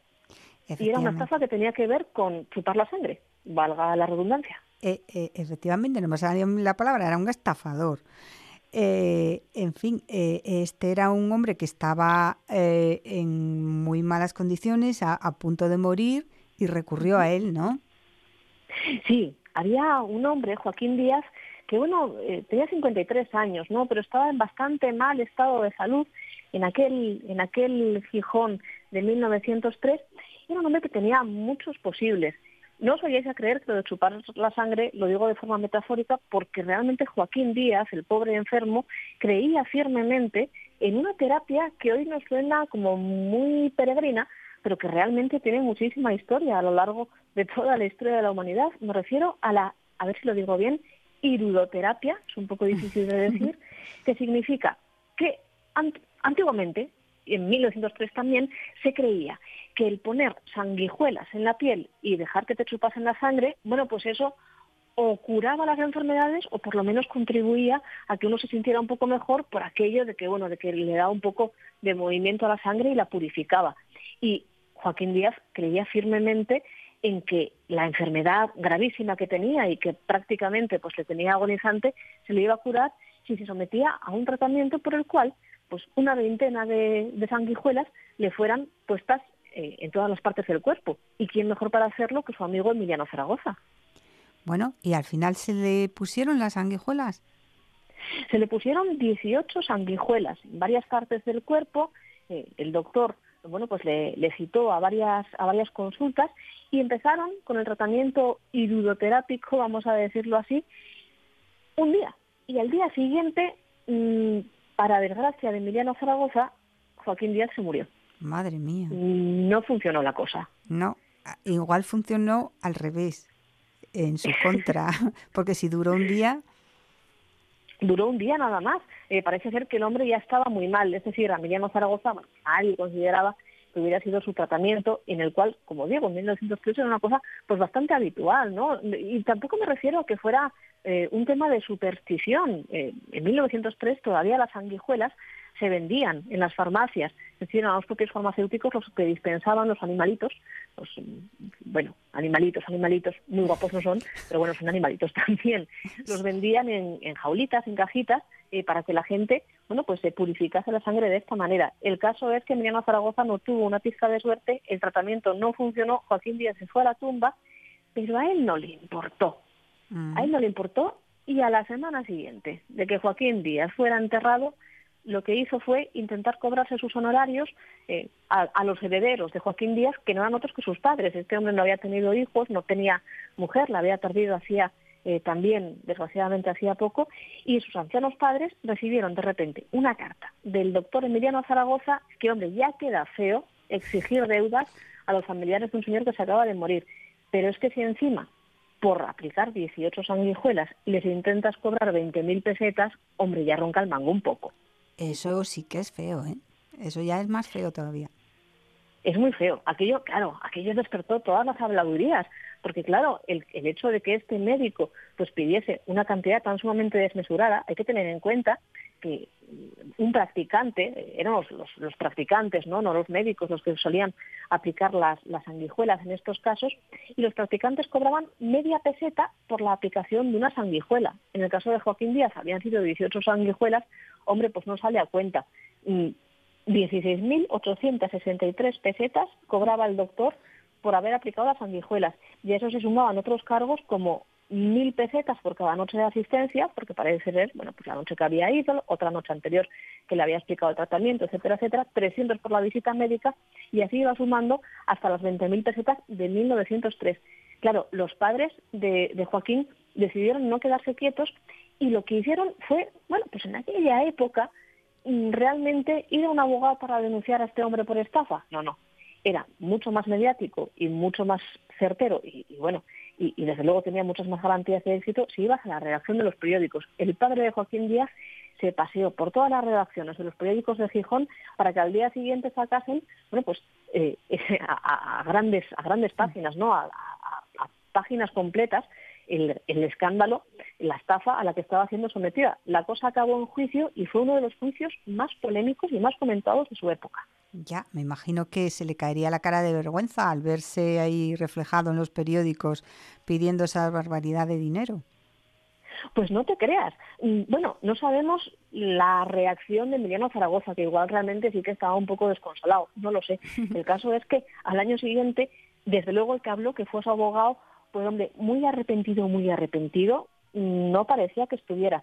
Porque, fíjate, el, mm, este hombre, claro, a ver, era un año de que todo Gijón se hubiera pasado criticando a su, a su cliente. El hombre lo tenía difícil. Desde luego cuando, cuando Emiliano Zaragoza, finalmente, porque es él el que lleva, el que lleva a los padres de Joaquín a juicio, porque evidentemente se llegan a pagarle, ¿no?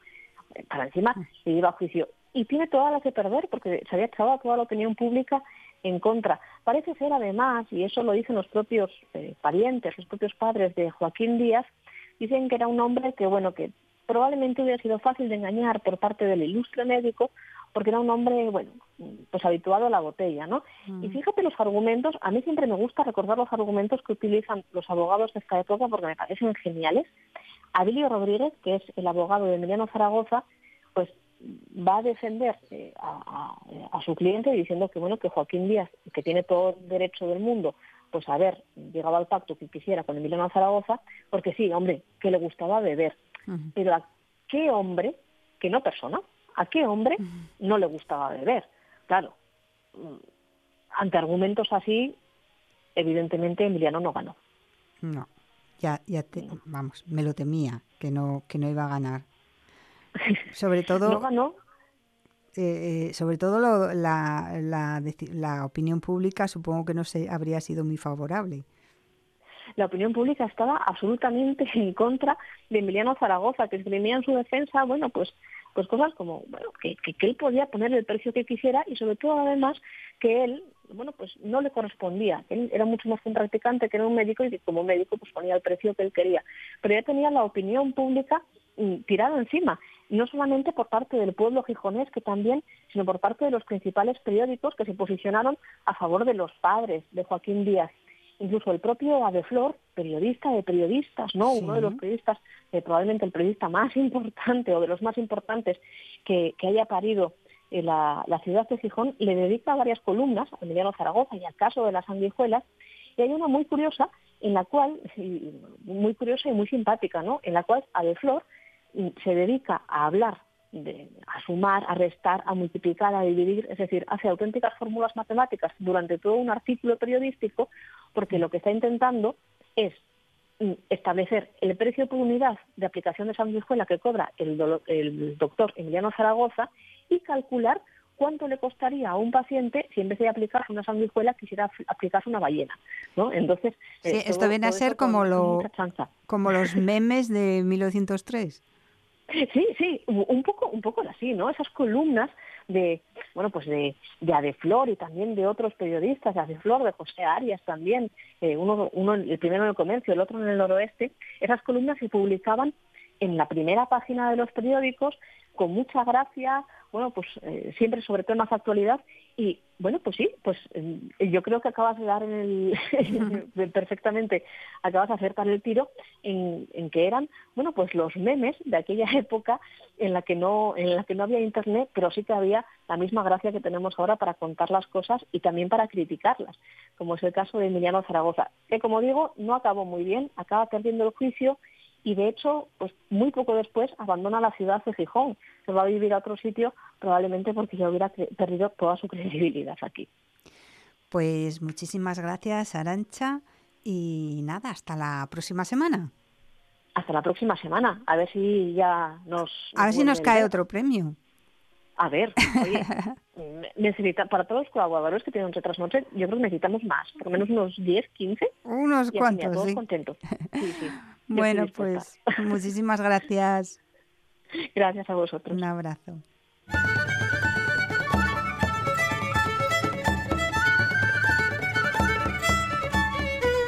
Esto es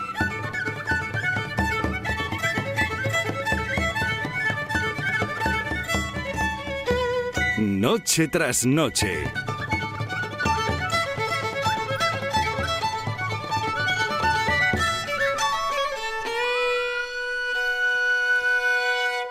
En nuestro espacio de change.org hoy tenemos a Soraya Herrero. Eh, ¿Qué tal, Soraya? Hola, buenas noches. Eh, Soraya es la mamá de Hugo, que es un niño que tiene 21 meses, una enfermedad rara y eh, necesita una silla de ruedas de manera urgente, pero por mucho que lo ha pedido, no, no consiguen que los padres no consiguen que, que se le aporte o que se le dé. Así, así es. Bueno, nosotros, eh, el pequeño pues sufre una enfermedad, bueno, es una enfermedad grave del metabolismo que solo padecen 12 personas con él en todo el mundo. En España es el único caso, de hecho. Y bueno, pues eh, debido a la enfermedad que tiene, le ha producido una parálisis cerebral. Es un niño que no puede ni siquiera sujetar su cabeza, su tronco, tiene una hipotonía pues muy grave. Entonces, bueno, pues eh, necesitamos una silla de ruedas, ya que, bueno, pues el niño eh, va de momento en un carrito de bebé, pero bueno, ya va a cumplir dos años y al final la espalda, la columna, en no estar en una posición correcta, pues tiene un riesgo muy elevado de, de pues, que se deforme la columna vertebral. Entonces, bueno, pues nos han prescrito esta silla, que es una silla que aproximadamente nos han dicho que tiene un coste de unos 6.000 euros. ¿Qué ocurre? Eh, con la seguridad social que eh, este tipo de bueno pues de sillas o que necesitan los niños o cualquier persona pues tú la solicitas a un ortopeda tú primero tienes que desembolsar el dinero y luego más adelante pasado un año aproximadamente te devuelven parte del importe. No sabemos cuánto no nos lo han dicho. Pero tú primero tienes que hacer el desembolso de, de eh, íntegro de la silla.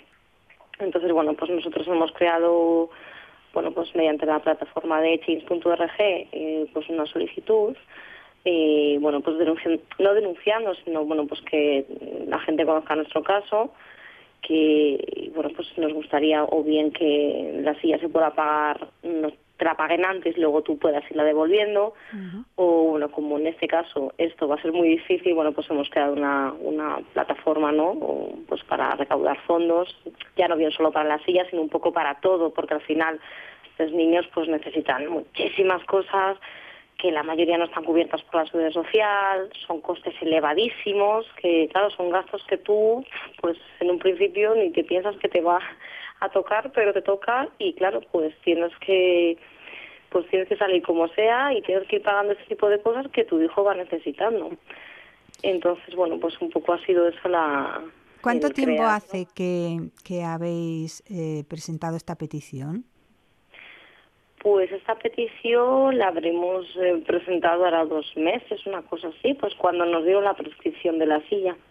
¿Y eh, os ha contestado alguien o alguien está dispuesto a, hacer lo que vosotros pedís? Pues em, por, la, por la plataforma de chain.org la verdad que se están moviendo bastante. Eh, han creado también una, bueno, pues mediante la página de GoFundMe, pues también pues para recaudar fondos y están, bueno, estamos intentando a ver si de alguna manera la seguridad social pudiera pues lo que hablamos, hacerse cargo primero de la silla y luego tú lo vas devolviendo. Pero bueno, esto es un proceso muy lento que entiendo que para mi silla no, a lo mejor lo conseguimos para otros niños más adelante, pero de momento eh, estas cosas pues van despacio y de momento no, es verdad que se ha movido muchísima gente, estamos recibiendo apoyo de un montón de gente, ha habido gente que sí que nos, nos va haciendo su pequeña donación y bueno, pues ahora mismo estamos en ese punto. Y, y vuestra, eh, o sea, tu petición ya ha conseguido eh, cerca de 150.000 firmas, concretamente 149.793 tenía esta tarde. Eh, Impresionante. Sí, la verdad es que sí, yo soy la primera que estoy impresionada con, con todo este movimiento. No pensaba, o sea, cuando nosotros hicimos la petición pedíamos mil firmas, fíjate, y, y ha ido subiendo y, y, yo creo que, bueno, también al ser un caso tan único en España, yo creo que la gente pues se vuelve a un ¿no? Y sí, Sí, porque no es que sea una parálisis cerebral, que hay muchos casos, por desgracia, eh, sino que es que mi hijo es que es el número 12 de todo el mundo que esté documentado. Pues, Entonces, pues yo creo que esto Pues que lo que lo consigáis, Soraya, y un abrazo fuerte para Hugo. Muchas pues gracias. Pues nada, muchísimas gracias a vosotros, un saludo y buenas noches. Gracias. Pues con esto con esto nos vamos. Gracias Fabián Solís y por supuesto muchas gracias a todos ustedes por trasnochar. Ahora les dejamos con Alfredo Ballina y su cambio de juego. Hasta mañana.